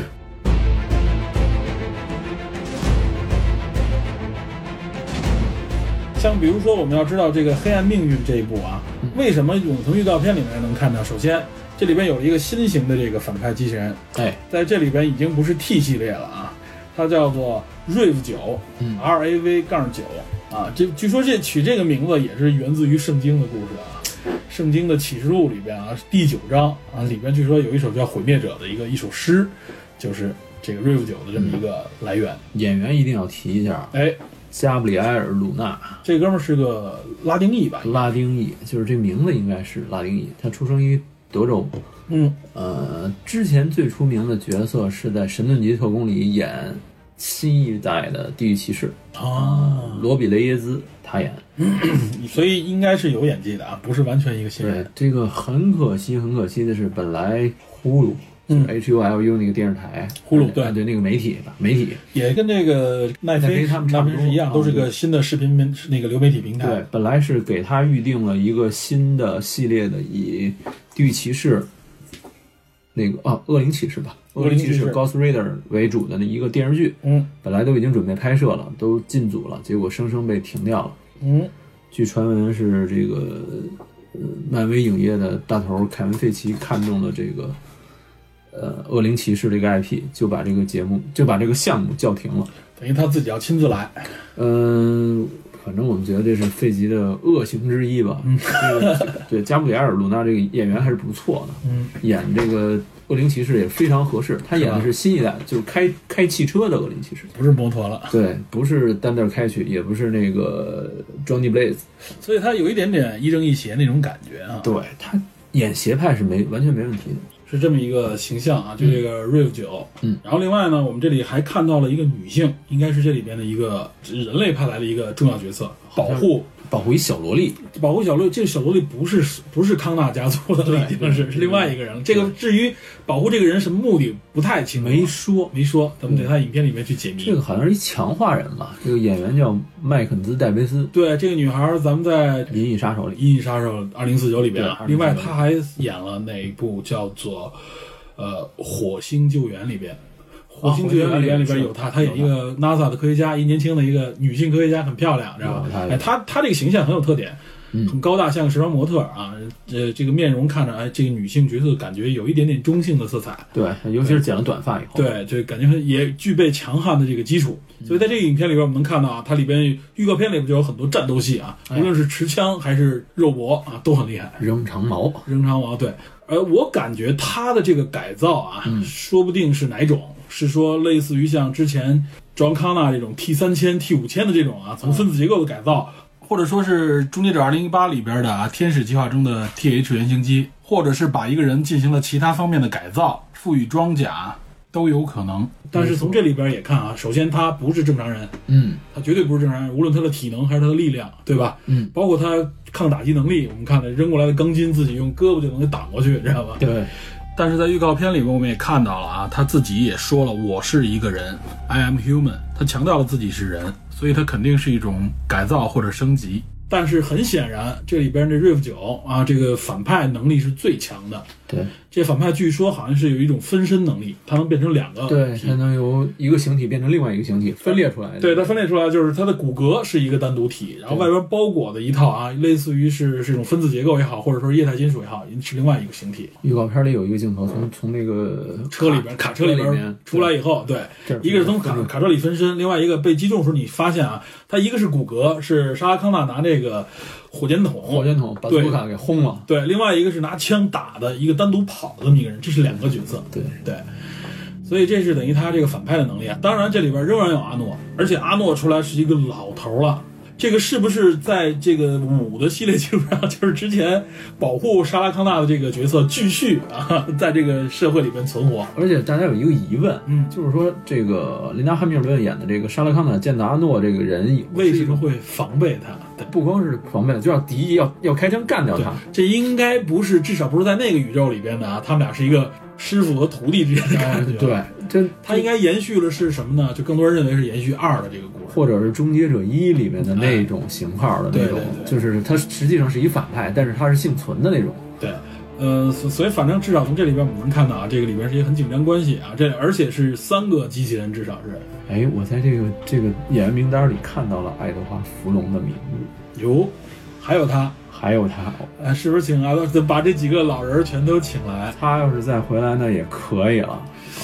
哇，如果真的有爱德华·弗隆，不知道让他演谁啊？我希望是他能继续以庄康纳的形象出现一下，也有可能是影像，他儿时的影像。对，用一些影像，对，因为毕版权是他的嘛，对毕竟啊但是如果要是真能出来啊，如果还能继续以这个谁的形象出来，我觉得那真的是一个很好的致敬了啊。因为你看这里阿诺、汉密尔顿都是出来了嘛，对，对吧？嗯。那如果真是以他后来那个肥肥胖胖的形象啊，有点儿那啥。他如果要是减肥的话，我估计可能还能恢复几分风采。有点太拼了，为这一部影片哈、 还不是主角的影片。对，嗨，如果要真能这么拼一拼，没准儿还能够重新影坛第二春也说不定，是吧？职业生涯第二春，嗯，对。可以。 「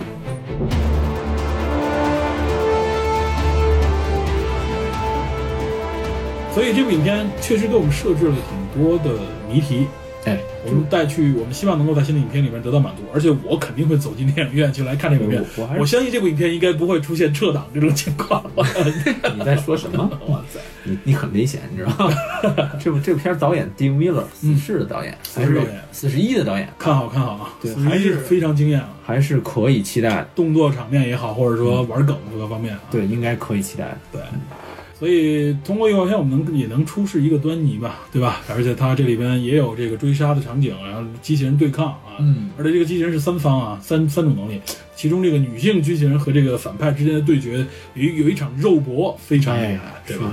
这个从动作戏上也是可可能也是让大家过足眼瘾这么一个状态。希望阿诺戏份能多点儿吧。对，阿诺为什么会是一个啊这么这么老的机器人？他是不是沿用了在五里边那种形式，就是他可能早早的被植入到这个社会当中，潜伏在社会当中，等待这一刻，对吧？哎？哎，嗯，有可能。对吧？因为在这里边说一句啊，就像 T 八百这种设定啊，这种机器人是会所谓的老去的，这个老去是它整个外部的这个包裹这一层状态，对包括它这个机器里面的电池，据说只能支撑个一百多年。对，就是说他怎么说啊？他那个型号，嗯就是他那骨骼嗯那个型号叫 T 八，T 八百，它外表那一层就有一单倍儿的型号叫幺零幺，嗯嗯啊嗯，是一个就包裹专门一套生物，就是就是那生层化系统。对，就是那层人皮对， 啊，是单倍儿的一套一套型号。这里边其实从一的时候啊，给了一个设定，嗯这个设定是什么呢？就是时间机器可以形成穿越，嗯但原则上它好像只能把有机体穿移过来。哎，就是如果直接的机械武器都穿不过来，就会被毁掉。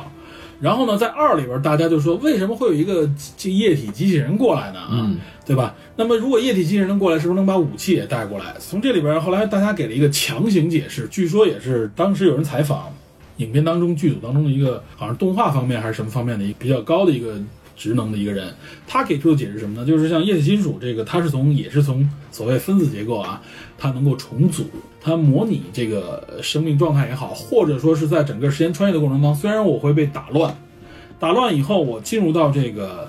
呃现实当中啊，进入到这个过去的这个时间线当中的时候，我会重重新重组。据说当年凯文龙是拍了一下液，有一个版本呢是想让这个液体这种刚出来的时候是一个圆球的这么一个状态，散的，散的，为什么呢？是因为他当时没有找到合适的这个所谓的模仿体，嗯而他过的时候，因为它的原子结构可能被重组了，它处在这么一个状态。但是呢，给你感觉的是，他说如果是这种状态的话，可能很有可能给观众一个强烈暗示，认为这就是一反派，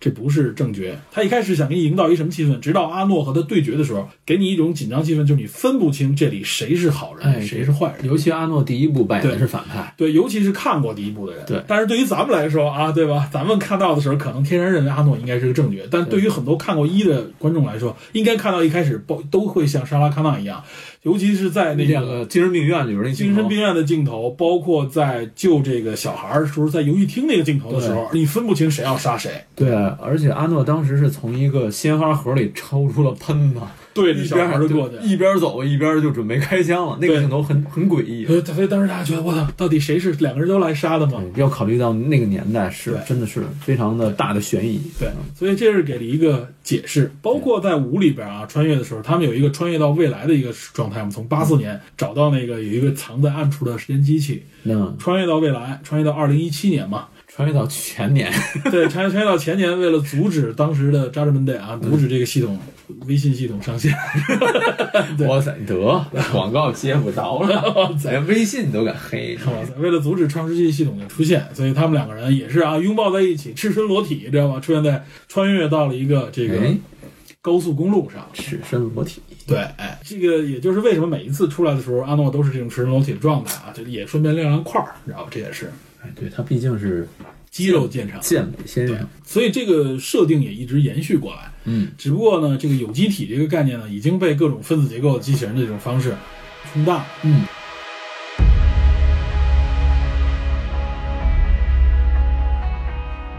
刚才我们等于是整个串了一下这故事的逻辑线啊，这里面的一些重要元素的联系，包括机器人从什么 T 八百啊、TH 啊、什么 T 一千啊，包括 TX、T 三千、T 五千啊，包括 Rive 九，对，包括那个那个那一代里边确实是 T 八五嗯零，就是 TX 对的那个，确实 T 八五零，其实还有一部电视剧拍了两季，啊这个叫真正的终结者，它叫外传，哎，这是一个那个可以补充一点点儿这里边的故事的内容。那个主角杀了康纳，莎拉康纳，对，莎拉康纳那个扮演者是谁呢？《权力游戏》当中的铁王座的，啊，那谁，那个他们俩瑟西琳娜海蒂，对，对对，想起来是他。这个演员是经常演一些很邪的角色的，你知道吧？嗯、对他演那个那什么来着，演一大反派，演那个审判特警判官，特警判官里边儿的演一大反派，新版特警判官，对，刀疤脸这个反派、啊，对，刀疤脸反派印象非常深刻啊。琳娜海蒂啊、对我怎么把他跟英演媳妇儿混了？就是他不应该啊。不是不是，我印象没那么深了。这片啊儿对我就、这片我看了第点儿啊一，季，我看了第一季，看了一点儿。还可以，因为是在整整个终结者这个大背景下，但是其实它到第二季以后就不再续了。嗯因为就是收视率直线下降，一直对。它这里边讲的就是整个时间线被打乱啊，各种穿越过来的各方势力啊，来争夺莎拉康纳也好，或者说是来杀他也好啊，嗯然后就是比较混乱了。但这里边给出了一些呃只言片语啊，和这里边的一些相关的一些线索啊，也是在这个设定之内。它这里边也出现了一些其他形式的啊机器人儿。如果让它继续拍下去，估计它可能会产生更多的千奇百怪的一些设定出来。这片儿就是有点，确实有点外传的感觉，对感就觉是它跟是卡纯神没外传什么关系。对嗯，就跟星战一样，哎，星战里边劈出来的动画片的外传也好，或者说是其他的外传很多啊，这完全可以和主线不相干，星能战说很多星了。战太庞大，因为星战它那个世界观是整个宇宙啊，对，对它吧？是一个大史诗。对，它有共和国，嗯它有帝国，它有其他外星势力，你随便编。对但是这个就它有杰迪武士、西斯武士啊，任何一个杰迪武士拿出来都能说一故它有事。它它种族有详细的设定，对然后每个种族你就可以开始各种它连各样怪兽都有图谱，是吧的 对非常非常庞大。星战那是一个，大 IP，超级 IP。回头咱们会聊，回头咱们今单年独星战争取就单独说一下星战必啊。须得说啊，对哦这这你擅长，必须得说。星战其实我并不擅长，不不我只能算是个伪星战 不迷不。不不不，我我也是个伪漫漫漫威迷。 哇塞！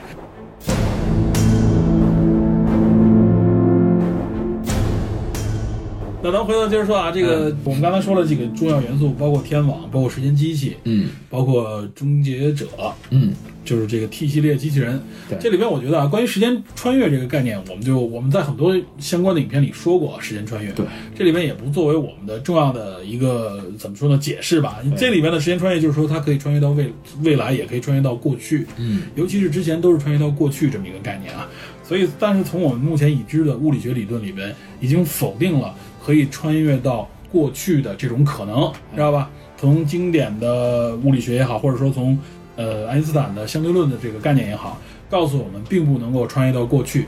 但是如果非要强这个怎么行说呢对，如果非要强行穿越到过去的时候，我们就必须引必须引入到另外一个概念——平行宇平行宇宙对吧？对这个在很多科幻片里面也给出解释了。对，所以这部影片里面也给出了你解释，就是穿越造成了变化，变化造成了新的宇宙，所以每一条故事呢都可以单独呈现，也可以你可以认为它是一个闭环，只要它不冲突就行，冲突了就是平行宇宙，不冲突就是闭环，是吧？ 就是我们就可以这么来解遇释事。不决，量子力学对， 现在不是流流行这个吗是？吧？量子翻书。对对对，反正就类似这种概念啊。那么，当然，这个影片里边一个最核心的理念，嗯，就是有关 AI 啊叫做机械也好，机器也好啊。这里边大家应就是原来我们在 Her 那期里边也聊过啊，包括其他里边我们也聊过皇后这玩个家， AI 的这个威胁论啊。对这里边我们也不做过多解释。对但是我觉得有一个概念，我们其实可以多聊几句啊，就是因为大家虽然都说 AI 的威胁。但现在有两派观念，一派呢就是以霍金和这个特斯拉老板马斯克为主，嗯他们认为 AI 是有威胁的，包括也有很多 AI 的科学家、很多程序员大拿们啊，都认为如果 AI 在照目前的这个状态去发展下去的话，我们要考虑的就是有朝一日 AI 觉醒或者到了那个基点，或者说达到 AI 超越人类智能的时候啊，嗯它是否会产生自我意识？它产生了自我意识以后，会不会形成一种概念，就是他认为人类有可能会成为它发展路径上的一个阻力，从而它可能会产生消灭人类或者说是取代人类的这种思路。之前我们认为不会，但是这两年我们觉得有不些事儿，这个我们不能下定论啊，是这样啊，就是说这个两派观念都有，嗯，但是现在其实主流的在 AI 层面上的很多人是对此概念啊、持一种否定态度的。嗯他们认为就是一就是实现人类智能的这种等同于人类智能这种概念啊，至少从目前的这个科学发展和我们理解的程度上来说，还没有达到那个水平。因为什么呢？就是我们连自己，我们连自己的大脑还不完全理解。我们这么一个复杂系统当中，我们对什么是意识，它如何产生，嗯我们都还没有定论。嗯在这样的基础上，大家认为这个时候思考 AI 会不会形成自己的意识，有一点过早，有一点太超前了。嗯而且呢，我们原来也说过，AI 其实是在更高层次上面的一种自动化，嗯，是对人类的一种模仿。现在阶段是，对，但是呢，我们也不得不承认，在复杂的这个程序系统里边，包括像无论我们现在已知的一些系统也好，包括 AI 的自己的自我学习，比如说像这个 AlphaGo，嗯比如说开创出来后来的很多在不同专精领域里边的啊，机器所谓的自我学习，或者说卷积神经网络的基础上进行自我学习的这时候，它已经大范围的啊摆脱了所谓的专家系统，也就是人类的指导的时候，嗯它有些策略或者它有些逻辑是人类没有发现的。嗯人类可能要从这个整个它的这个运算，对于包括对于这个设计者来说，认为都是一个黑箱。从这里边我们去识别它这里边的新产生的一些策略，它超出了人们，就比如围棋吧，就是它里面出现了很多所谓的玩法，是完全颠覆了人们对围棋规律的一个判断。对我我也担心，就是所谓专家的这个后门和底层，到底有没有他们说那么靠谱？嗯，所以说呢，这种呃这种威胁论也好，或者说这种担心是一直存在的。嗯但是我我要说的啊，实际上最早这个威胁存在，或者说最早这种担心是从什么时候产生呢？就我这一批人不了解什么叫 AI 的时候，我就是从《终结者二》这个里边对，当时我记得我看完这个影片啊，跟所有人聊的时候，我都心里抱着这种担心啊。我说这个电脑可不能让它发展下去， 太危险了，你知道吗？这以后，当时我真是当真的那个不光你，我也那样，当时当时觉得哇塞，这这下去咱们没戏，咱必须得想清楚。真干不过机器人啊！对，这机器人太猛了，然后这太聪明，这你又干不过他，劲儿也没他大。人，我们造出一个我们自己阻止不了的力量，这多恐 怖！对，当时站在这么样的一个呃悖论循环的这个状态里边，啊嗯然后现在有很多人实际上也是在这个层面上去感受这个威胁。嗯嗯，但是我这里边想说的一点是什么呢？就是我们真正面对这些 AI 的时候，我们应该担心的是什么？现在其实是有我们应该担心的部分，嗯但不是 AI 威胁，或者说是超于超过人类的超级人工智能啊。这个因为从人工智能的分类上来看，或者发展上来看，现在也处在一个其实还是相当低级的人工智能上面的基础上，嗯知道吧？还远没达到一个高级人工智能，甚至到了一个超级人工智能，到最后可能就是完全达到一个基点，产生自我意识的那么一个情况，那个太遥远。越说越恐怖，我感觉。对我们现在就仅说现在我们需要担心的一个问题。嗯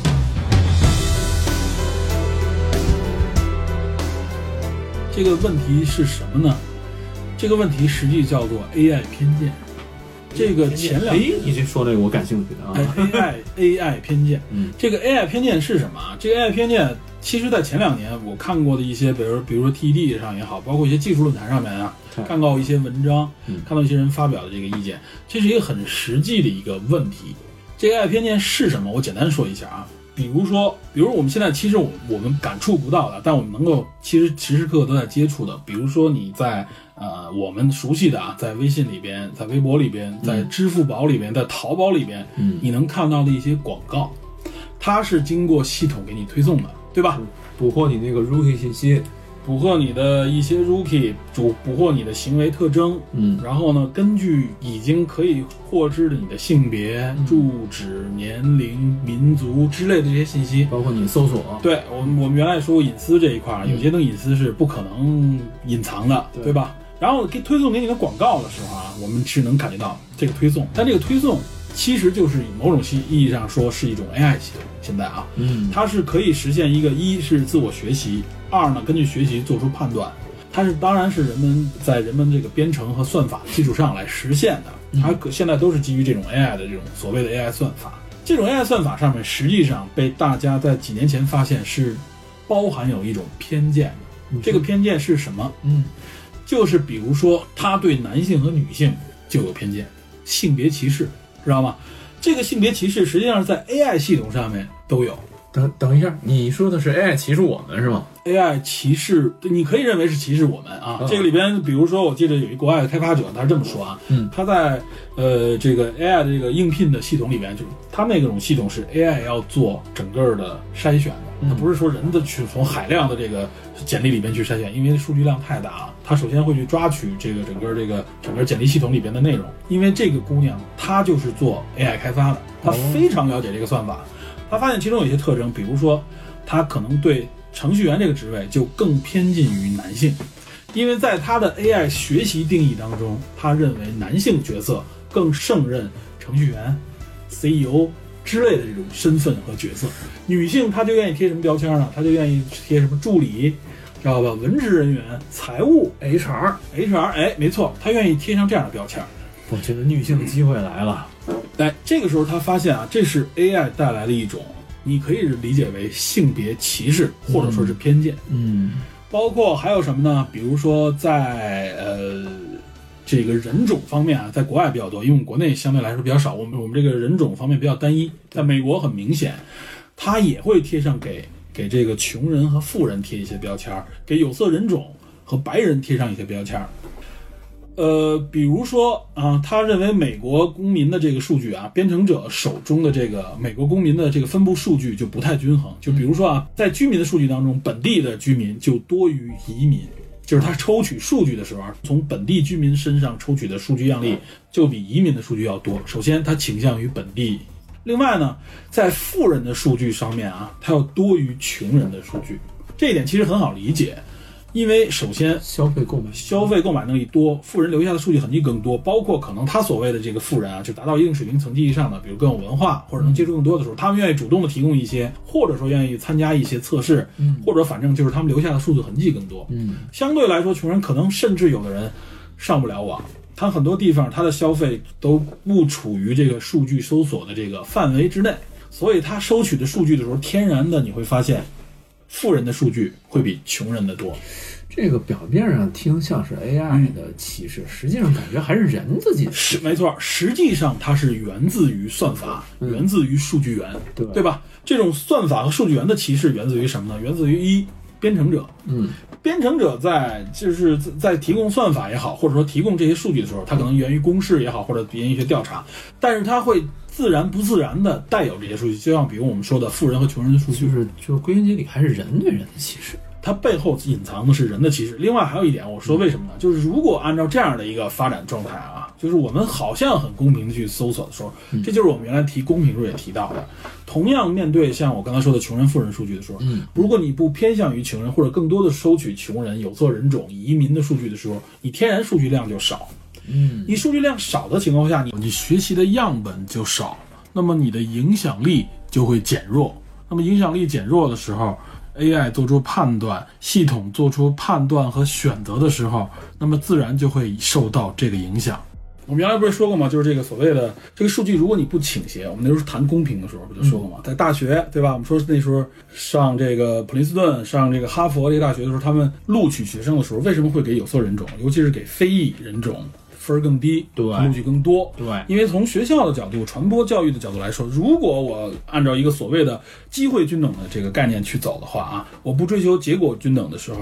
那么实际上就意味着有色人种的这个数量肯定会越来越少，因为你本身基础就差，你竞争不过，嗯，然后你的环境各方面，他认为统计下来啊，你的这个环境教育上呢也不够，嗯，所以如果按照一个机会均等情况下，就会发生什么呢？就比如说，哎，白人首先很多，另外一个呢，可能亚裔确实多，因为亚裔各方面我们觉得，就我们亚裔人的这个学习水平也好，学习能力努，力包括我们努力的程度，对相对更多，对对吧？那么从这个角度来，我记得有一个数据说，说哈佛的这套系统里边，原来我记得一个华裔的一个学生也也想进入哈佛，最后没有进入。他后来为了说，我为了调查这个为什么没有进入这套系统里边，他专门学了法律，嗯在另外一个很著名的一个啊文科的一个学校里边学了法律，嗯回过头来来研究这件事情。他研究这件发现呢，就是哈佛录取这个华裔学生这个比例远高于这个移民在美国的这个比例。常青藤这些学校能达将近达到百分之二十左右的这么数，我记不太清楚了啊啊，百分之二十左右。那么实际移民比例里来说，占到百分之好像二到三。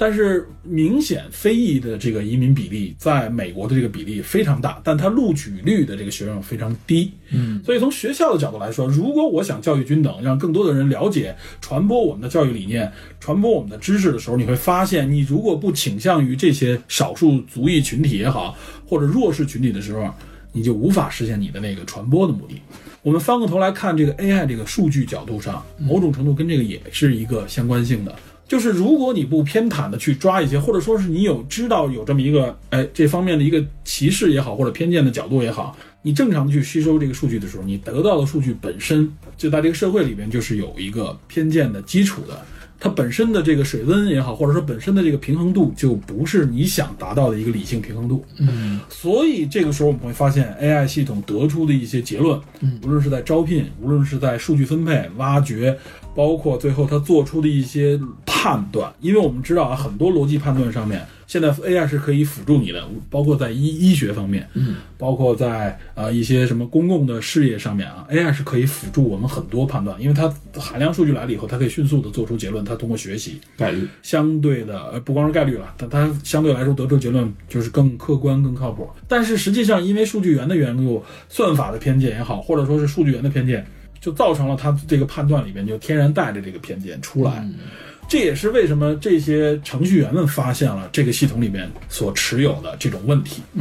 我们国内这方面，嗯、可能一是阐述也好，或者说了解的也比较少，因为可能有一个前提就是我们的面临的这个人群种类相对来说比他们要简单、要单一，我们基本上全都是所谓的汉族嘛，对吧？啊，不是，我们都是东亚人种，东亚人东亚人种，对吧？这样人种。这个就是非常接近。那在美国这么一个移民国家，就显现的非常的明确了。嗯，然后呢，他甚至提到了一有一些明确的偏见，又反反映到整个系统的表达上面呢，就是比如说我们知道的像 Siri，像我们知道，尤其国内也是很多的这些智能系统里边，给你给你感觉助理这个角色是一个什么形象啊？是个女性形象，啊，对吧？像 Watson，像 IBM 的冰，对，哎像像 IBM 的 Watson 呢，嗯，确实是因为他做高级决策啊对，做商业决策的，哎，他给你的是一个男性形男性，象，男性这给你一种暗示，就是说好像男性更理性，女性好像更感性感性一些啊，更容易被大家接受，就是处于对女性定义认为她适合那种角色，这也是一种偏见的表现，这也是因为我们人的这种偏见啊。你应该是能定制吧？现在然后包括像在这个程序系统里边啊，嗯她所呃这个女程序员自己说嘛，他们在整个这个啊系统的这个关于程序的这个选择或者说是这个组合里边啊，她发现呢，就是系统天然的会偏向于认为男性程序员所提供的程序应该这个水平也好，或者效能，或者说是这个成功率更高，呃，就是完成自己的这个任务这个比例更高。但是这个女性成员给了一个数据啊，如果把女性和男性这个标签去掉啊，完全我们不看性别、不做判断的时候，会发现女性程序员提供出来的这个程序的合格率高于男性程序员百分之不到十这么一个比例，好像百分之四到九。可以，可以吧？这一点很厉害啊，这一点真的是很厉害，很厉害可能是和女性，我认为啊，嗯，如果我们带有一点偏见的去说，可能和女性的这种啊更心细的角度有关。另外一个啊就是说明什么呢？性别并不能决定程序的这个成色，或者说程序的这种稳定性，对吧？这个也就是包括我们引申出来，无论是智商水平、智力水平、治理水平，对吧？在各个领域里边，男性和女性。尤其是在一些啊利用头脑更多的这个领域里面，没有什么明确的区别。嗯这个所谓的区别，往往是因为根源上的数据源、根源上的这个人员组成，就天然造成了这么一个，对吧？这么一个问题。当然了，开发者们都是一些我认为都是思考这些问题，包括他们头脑也好，思考的问题看得更远，想得更多。他们面对这个问题的时候，他们发现其实有一种相对来说很好的解决方案，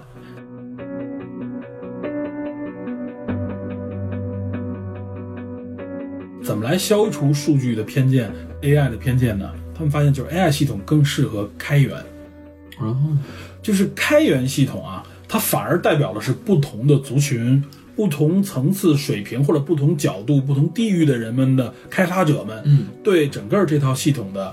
支持，他们对一些细节的这种开发啊，彼此这种程序之间的这种啊呃这种递进啊这种完善，而且从西最近这些年积累起来的对开源的这个基础，我们也能看到开源。社区也好，或者说开源的这些程序啊，很多的这些程序，不像过去都是由公司支撑的，某一个公司啊，源代码全部都是黑箱，你在说 GitHub 是吗？对 GitHub 这之类的这种啊，开源社区里出来的这些程序的强悍程度、完美程度，或者说是它的这种呃适应力、容错性，或者说包括它的这个并行能力。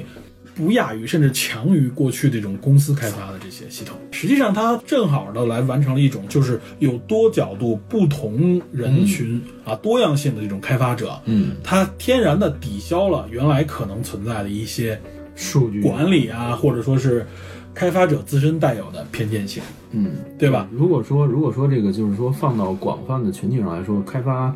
群体的更多自身的多样性，对它本身代表着各个族哎群，，它的文化，他们在设计算法、设计系统结构、筛选数据、制造逻辑的这个过程当中，就会带入不同的角度，带入不同的思考层级，消除某一种单一的倾向。这样的话就能够更多消除这种潜在的我们刚才说的 AI AI 偏歧见视，AI 对嗯歧 AI 歧视和 AI 偏见，因为这个 AI 偏见，大家有时候会觉得啊，刚一听啊，什么 Siri 是女性，好像就是说还是一种。平权的感觉，嗯是一种好像大家觉得就是政治正确的这种表达，不是这样的。这个系统会直接影响到我们的生活，就比如说刚才那个女性说的应聘这个环节，对吧？她后来做了一个实验，她把自己的应聘页、自己的 profile、自己的整个内容啊，她把自己的名字变成了一个非常看不出性别的中性的名字，你也看不出来他是白人还是黑人，因为在名字上面有的时候有一些名字明显一看就是非裔或者说是拉丁裔。嗯嗯他在应聘的时候，他发现都有在数据上吃亏的地啊方。他把名字改成一个哎，就是不太明确的，嗯，你看不出来中性一的点名字儿，，对，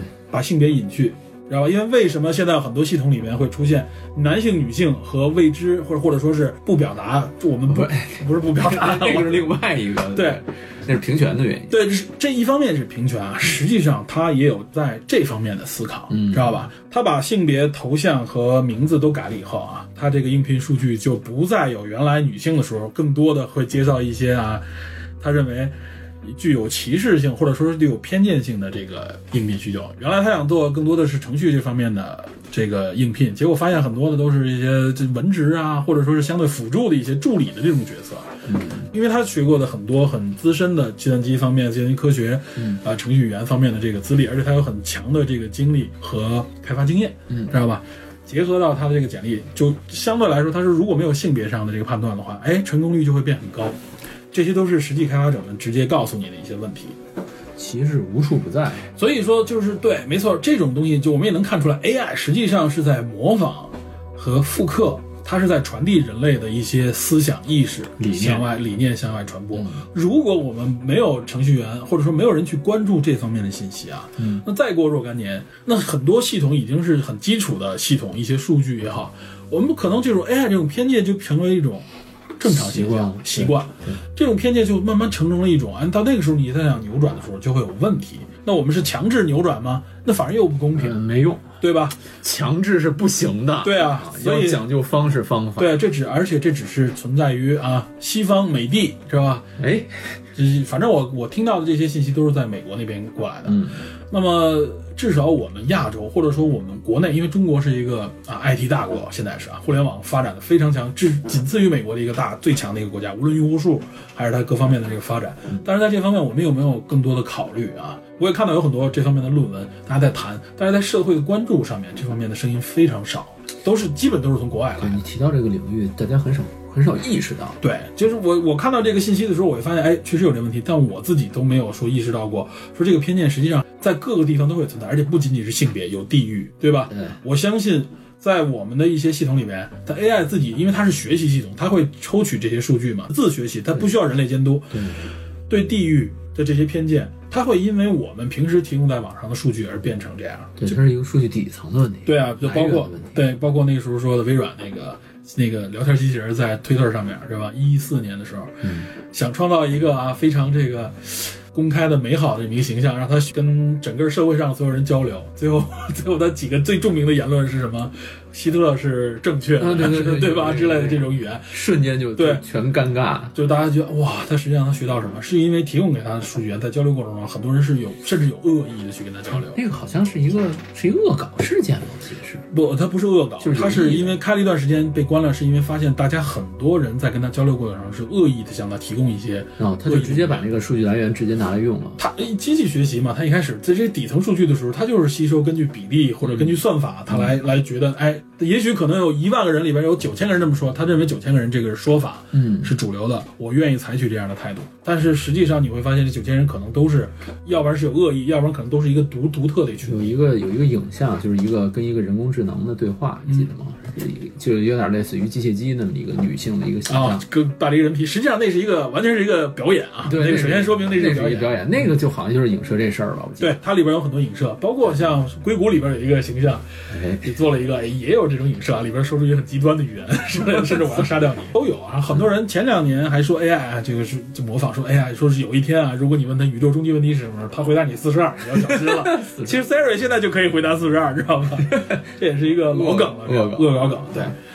呃，这里边就说了啊，就是学习它模仿的是人类，嗯，所以我们应该怎么样给它数据？我们应该怎么样去为这个算法去思考？就是在算法上层面上面，我们是不是要多思考一些这方面的问题？这不是一个我们看上去那么简单的问题，对吧？那么如果如果真的这种偏见越来越根深蒂固的时候，它影响我们的生活，对吧？包括我们可能打滴滴滴打车的时候，你看到的价格，你购买某个东西推给你的这个广告的时候，你接收到的广告和你购买的东西的这个价格，可能都会受到影响。价格歧视怎么出来的？很有可能是基于一种偏见。没错，当我们比如这么说啊，你遇没遇到过一些投诉？比如说在互联网上，比如社交媒体上，或者说在一些地方，有些人遇到过，比如账号被封、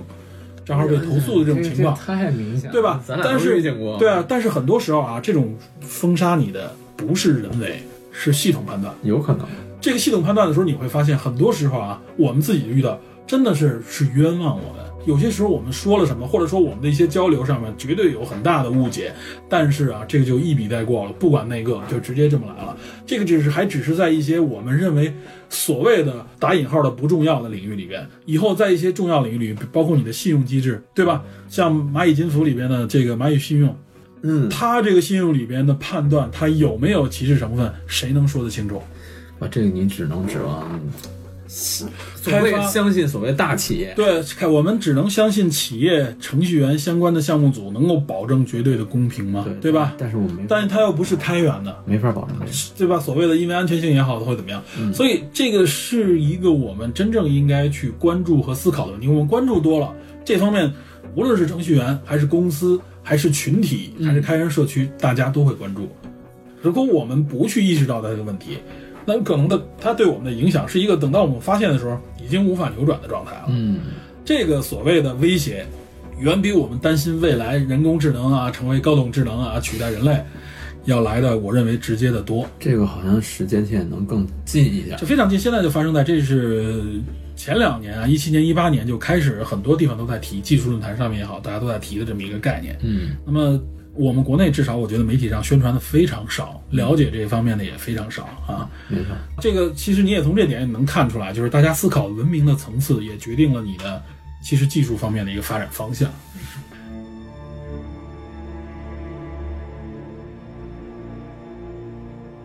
所以呢，基于目前对这个 AI 的很多在其实所谓的是公平性和道德方面的一些诉求，谷歌和欧盟都分别在今年推出了自己的有关 AI 的道德规范啊。这里要说一下，这个 AI 道德规范 其实不是规范 AI 的。啊，它实际上规范的还是 AI 的研发、AI 的使用，实际上规范的还是人类啊。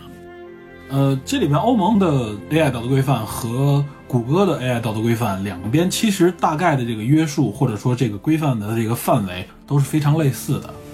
欧盟实际上在 G20 峰会上面啊，包括像 G7 峰会上面，它都展开过这方面的讨论啊，收集这方面各国的不同的意见。所以呢，它在今年的三月份啊，一九年的三月份啊，欧盟委员会啊，它总结提交了关于人工智能的七个关键要求。这七个要求呢，基本上是一呢，首先是人类的权利与监督。这点怎么说呢？就是说，人工智能应该是通过支持啊，或者说叫辅助人类的行动力和基本权利，成为公平社会的保障啊，而不是减少或者限制或者误导人类的这种自治。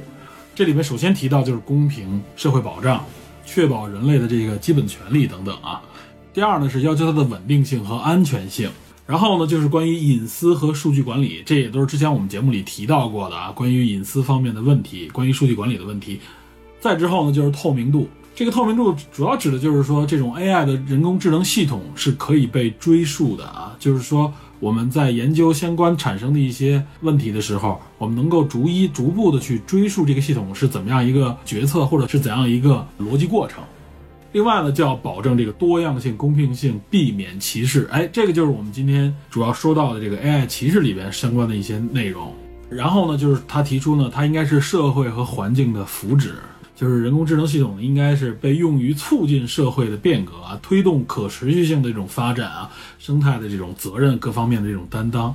另外一个呢，就是关于问责制啊，也就是最后还是要落实到人的，也就是落实到它背后的这个研发者啊、管理者的身上。这就是欧盟提出来的这个道德规范啊。那么谷歌实际上也提出了它的道德规范，而且在提出它的道德规范的时候呢，还遭致了谷歌内部的好像据说有三千名左右的工程师的这种抵制啊，就是因为它其中有些条款没有明示，就是关于和美国军方的这个合作啊，遭致自己的员工的这种抵制。结果呢，这个道德规范又撤回，等到欧盟的这个道德规范出来以后，好像是今年的六月份才又推出了它这个道德规范啊。人们给总结成呢，谷歌的道德规范呢有一个叫做“七要四不”的这么一个十一条。它这七要四不呢，首先说这个七要，谷歌认为呢这种人工智能应用呢应该实现如下的一种目标：一呢要有益社会，这个其实跟欧盟那个也差不多嘛，要有益于社会。二呢是要避免造成或者增强偏见，哎，这个就是我们今天也说的这种 AI 的偏见啊，也就是说 AI 的这些算法和数据呢，要规避偏见，规避这种歧视，有关它的算法啊，还有它的数据采集啊，都要能够去反映各个不同族群、不同国家、不同性别啊、不同层级的人们，甚至不同取向的人们的不同的文化追求。第三呢，也就是要求这个 AI 系统呢，无论是它的这个组件和这个测试呢，都要有更高的安全保障啊。这实际上也都是安全性方面的一些要求。它第四条要求的是要对人们有说明的义务，也就是说要解释和说明它的设计原理，包括它的这个系统的运作机制和它可能导致的一些结果。目的呢，实际上我认为是更适合被人类所使用和控制啊。啊，第五呢，就是要整合隐私设计的原则啊，这个原来我们也提过，就是对隐私的这种要求。第六呢，就要坚持高标准的科学探索，也就要保证科学性的这种严谨与多样性啊，用多学科的方式来促进这一领域的发展，并且要发布和分享足够的这种 AI 的知识和教育资源，让更多的人能够参与到 AI 的开发和应用当中来。第七呢，就是根根据以上这些原则呢，要确定合适的这种应用，呃，也就是防止出现这种有害的或者说是被滥用的技术应用。另外呢，他说的这个四不是什么呢？就是说我们不会进行的 AI 应用有哪些呢？他认为这个 AI 不应该应用到以下的这些领域：一呢是只会带来或者可能只会带来伤害的技术啊，这里面要求就很严格了，也就是说，哪怕是它收益上比较大，但也会带来比较大的危害的时候，它也要进行限制。第二呢，就是不能用在像武器啊，或者是以直接或者间接的伤害人类为目的的一些技术啊，这也就是所谓的可能是啊军用化或者是这种呃 AI 的武器化这方面的研发，这也是严令禁止的。第三呢是违背国际可接受的标准而收集或者使用监督信息的技术啊，也是针对这个人权啊，针对隐私方面啊，就是我们收集数据也好，或者监督方面都不能超过国际要求的可接受标准。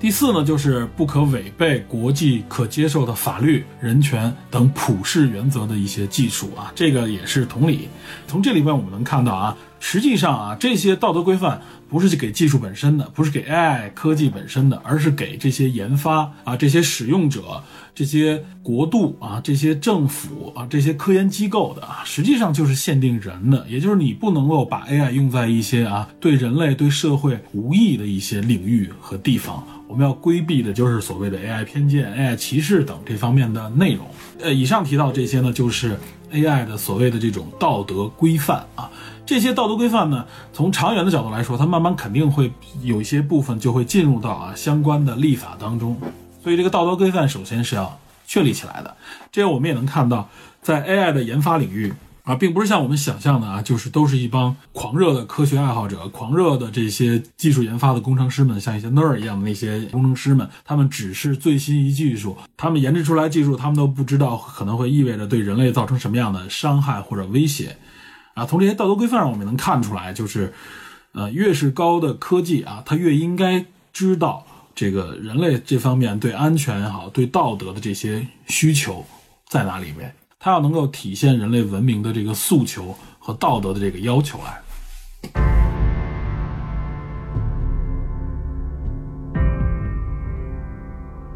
那么最后说，如果说真正 AI 所谓的这个威胁，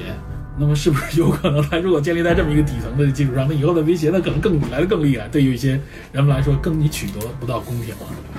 我觉得还是我们不要让渡那么多权利给 AI 比较好啊，嗯，对。对吧？我们让渡更多权利，那就是把我们自己的自由呃，交让出去。渡权利，或者说我们把一些工作更多的交给 AI，这个我们应该很清楚啊。现在就是由于人工智能或者说机器人的这种发展，很多工作职位慢慢的在消失，嗯，包括我们原来认为的一些啊，应该纯由人类来完成的一些工作，反而很高级的工作，嗯，不是体力工作，反而更多的被 AI 取代了。那么你像啊，比如威胁论者啊，嗯就我刚才回回到我们刚才说的威胁论啊，就是说被至少像马斯克所说的，他说的也很实际，就是我们会被 AI 取代，嗯因为 AI 很强，制力很强，那我们被它取代了怎么办呢？作为人，他采取的方式就是我们融入 AI 和 AI 结合，所以他创造了那个电子神经呃所谓的大脑植入。前一段不也有个新闻嘛，啊报道了他自己公开讲了一那个个那个做了一次讲演，对对嗯对吧？它是植入电极的方式，而且它那个电极是比头发丝要细多少倍的一个非常小的电极，对吧？嗯实际上，它就帮我们保住了一些，或者说至至少对一些信息的存储啊、记忆方面的辅助，嗯，对吧？马斯克提出的概念就是，我们应该拥抱 AI，也是像《终结者机器人》里边一样啊哎呀，就像这个女性一样，她代表的力量是我不是纯机器，哎，我是我是个人，嗯嗯，我只不过是被强化了，或者说是被改装了的一个人。就是 AI 为我所用嘛。包括这个麦克斯·戴维斯和萨姆·沃辛顿这样的角色，嗯他为什么会成为所谓的正派、嗯正觉？包括萨姆·沃辛顿最后到了那个基地里边以后，他又整个脑子被重启了一下啊，但他仍然还能够记得原来，就是因为他有人的那个意识，嗯，对吧？那么这里边至少我们从预告片里看的，这个麦克斯·戴维斯是一个绝对的正派。对吧？他不是反派，他是保护这一边来的啊！ 会会不会在里边跳反？我不知道，我认为不大可能。哇，绝对不太可能。你看现在这几个女性全是正角儿，哎，对，这是我的意思，就是说，你从这里边也能看啊，就是包含有人性的一部分，或者说，哎，我们有人的那一部分的人，大家都认为是友好的，但你可以和机器做部分融合的我方式。觉得啊，如果我们节目能做下去的话，嗯我们关于这个话题还会有很多期。对，这个肯定有很多可以延伸的去讲。对，所以今天这期节目，对吧？嗯，说回来，无论是好好人与坏人的分辨，还是这个整个故事啊，时间穿越这个故事的这个嗯圆环，对整个历史的积淀，这里面的梗，包括它这故事在讲的是一个什么内核，我们做了一个简单的呃介绍吧，像是对，一个回顾啊吧。一个回顾。我们希望就是提高大家，因为是前瞻节目嘛，我们前瞻的目的就是提高大家的观影乐趣，哎，对吧？我们带着这些积淀再去看这部电影的时候啊，呃，就像我们看漫威了解一些这个漫画相关的历史，看一些科幻片了解一些科学原理，嗯，或者说看一些战争片，我们了解一下相关的历史的时候，我们再看这部影片的时候，绝对好过我们进电影院里什么都不知道的时候，两眼一抹黑，然后跟着傻乐，看个爆米花那种状更态。多层次。，对我们实际上是从某一角度来说，给大家省钱的一个哎机制。原来比如说，同样是一百元的一张电影 票，你那看完一爆米花两天忘了，一百元的这功效两天，我们这看完了以后，哎，回味悠远，两个月还能想起点什么来，还没能想多。然后还最后还能有点收获，这个一百块钱值了。 哎，我觉得就是我们能做到言之有物，让大家别懵懵懂懂，就跟我第一次看看那个《终结者三》似的，我只记得《终结者》一和二，然后其他的东西我都不太不太清楚。所以有些东西你就记不住，或者记有不些住东西就对你来说就是一带而过。对，然后就就记着几个零星的镜头，然后稀里糊涂就过去了，对，没什么意思。至少我觉得这部影片，因为大家说按这么说，所有影片都能说了，不是这样的啊不这部影片的还是言之有物的，对我们有些内容还是值得我们去关联和畅想一我下们的。还是愿意说一些我们觉得值得说的片。对我们不会去说去吐槽，有这我们再强调一下，我们不会去吐槽我们不喜欢的电影，因为大家一首先都不容易创造出来，另外一个我觉得那个没有必要去占用大家的时间，过过瘾，过过嘴瘾，我们骂他一通，我们就能提高自己了吗？并不能这样。哎，对，没什么必要。对我们发现一些好的，因为我觉得，如果除非说我们目前面对的电影一百部九十九部都是烂片，我们只说一部，那确实没法满足的，那我们只能说一说其他的问题。太但是惨了，对啊，但是但是我是觉得啊，现在的影片里面仍然有很多值得我们去挖掘、值得我们去体会的有价值的东西的。好片子那么多，对啊，包括像人家说嘛，说小丑这么一个黑暗影片，都让我们给说出正能量了，没想我觉到得我觉得咱那天撇的有点多，确实有点正能量，是吧？当时聊的有点太 太飞了，你知道吗？俩人跟飞了叶子似的。 对对对，别胡对说。对对，没有没有这个，啊别胡说，别听我胡说，没有这回事儿。不，那天我们确实就是扯得更远一点儿，但是确实你会发现扯那么多的水些话题，不可能够简单的去终结它，简单的去去完整。嗯，所以我们也说，就是很多话题我们不会点到为止，以后有机会遇到相关的内容，我们可以继续延伸，在这个基础上。哦，而另外我们做一些这种评戏类的电影的时候，可能分析会更多一些。嗯，对。前瞻类电影就前瞻类我们就是给大家多铺垫一些电影相关的内容，让大家看出趣味来就可以，对吧？嗯。呃，所以今天我们为《终结者》算是站一回台，对吧？我也是从九十年代开始就《终结者》迷，对吧？这个是吧科幻片给我造成了非常强的影响和嗯印象，对吧？我真的非常也非常喜欢卡梅隆导演所能拍出这种精品，水平和质量真的是值得我们称赞的。希望这部也能够再接再厉吧，对吧在我新对时代给一个良好的开端。对 Tim Miller 这种，我认为是新生的新生代的一些导演吧，能够拍死侍这种影片的，是有特征、有特点的。嗯嗯所以我觉得目前我我比较看好这部影片啊。嗯，就是从直觉上来说，首先我们看预告片，我们这里不得不吐槽一句啊，《双子杀手》李安这部影片啊，哎确实，哎，我一看预告片，我当时心里就凉了，我说坏了，这影片李安有可能会你你滑遭遇滑铁卢你。这果不其然，我真的去看了，我我买了票去看了啊。聊终结者能扯到双子杀手上不是扯一句科幻片嘛？因为嗯这、其实《双子杀手》是是本来原来我们说，哎，今年有这么一部啊，是不是能李聊安的可以聊聊，而且这故事背景我觉得有的聊，嗯克隆，而且克隆人。嗯但是后来没听上自打这个这个预告片一出来，我心里就说这片子估计不用聊了。后来我跟有的朋友说，有人说啊，这个这还是李安的片子，必须必看啊！我说真的，放低期望值，然后再看影片，可能还有点收获。但结果这么放低的警告情况下，看完了也是骂着出来了，知道吧？双子杀 说完了，李安这一步一步 就直接走下神坛了，知道吧？包括像比林恩啊，我认为都是很有的玩味的一部影啊，片，对，比利恩其实我还挺喜欢，我也很喜欢某些场景我特别喜欢，因为他那个在橄榄球那个场景下的那个切换战斗爱国热情，对对还切有换战斗嗯个人的那种存在和他最后的主题，我能体会到一些。对，但双子杀手我觉得这双号真的是我我看了一下预告片也是故事就老，然后呢又没有新意，它完全有所谓追求一百二十帧这个展现啊。可能李安是为了呈现在技术上更多探索吧，就是他可能在某种意义上剥离了原来的电视电影的质感，六十帧的那种嗯质感，二十四帧的二十二十四帧，帧其实就很好嘛，对有那种粗糙的质感。对，它有一种电影的，你是在看别人的东西，嗯，但是到比利林恩的时候，你就觉得好像这个人离你非常近了，已经，比林恩是有那种融入感，对，就你可以感觉，哎呦，这好像就是现场直播的感对，觉。就这个人就在你眼前是那种感觉对。然后再到现在，我不敢说说这个故事会怎么样，但是我觉得肯定不如比利恩。嗯啊，他在思思考这方面没有什么思考，他用的这个梗也是太老了，大家都基本都明白了啊。可能他是为了下一部电影做铺垫，嗯，做准备啊，做积累，但是我估计下一部电影的票房会受这部影片影响挺大的。投资方的事儿了。对投资方的事儿。说这么多李安啊，同样是看了预告片，哎，这部影片的预告片并没有让我失望啊。无论是几个重要角色的展现，还还是很庸俗的动作场面，对吧？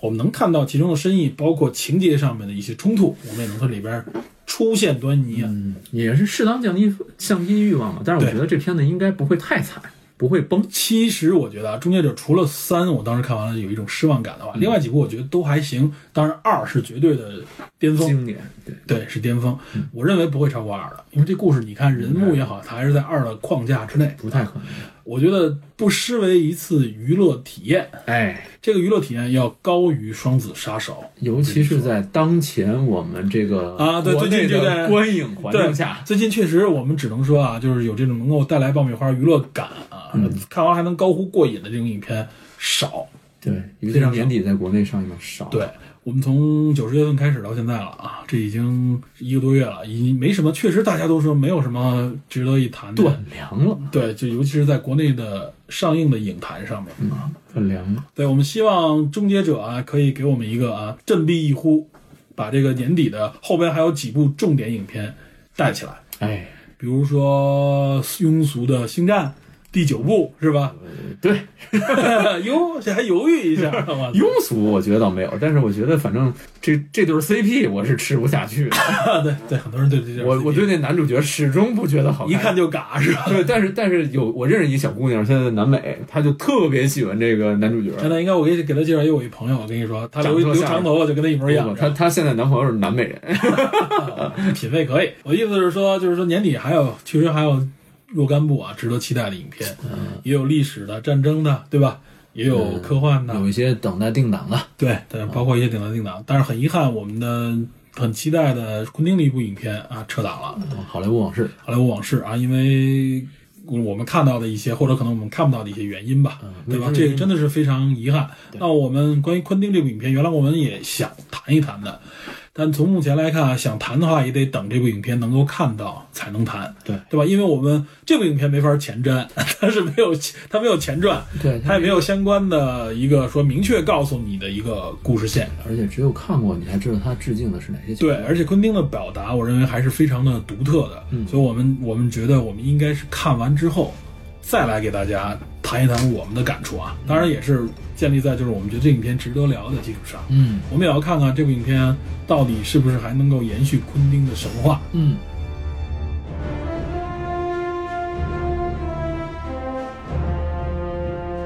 好，好，我们从《终结者》扯了很多年底想看的一些影片啊，嗯，也希望大家多关注这些内容，好，好吧？好，行，行，咱们赶紧就让大家，我估计节目一上的时候，大家就该看了。正好能听了。啊，对，我们也我也尽快剪一剪这个影片。，好，好吧，好那今天就聊这儿。这里再提醒一句啊，嗯，就是希望大家多多转发评价、订阅、转发、评论，啊，对这些我们都非常欢迎，尤其欢迎大家去转发我们的节目。如果大家觉评价得就评好的话啊，嗯，这个我们希望这个去转发，因为提高我们的节目的影响力，也是对我们节目的一种支持。我们也有更有更多的愿望去做好这个节目，毕竟我们也是一个免费节目嘛，给大家利用的时间也有限，嗯包括我们的能力也有限，所以我们希望大家的支持呢，能给我们动力，那我们也就可以更好的去做好这些节目，好，好吧？好那行，感谢大家收听，我们下次节目再见。 ，I will be back。 对，没错啊，记住这句话啊，We will be back。哇塞，好，感谢大家收听啊，我们下期节目再见，拜拜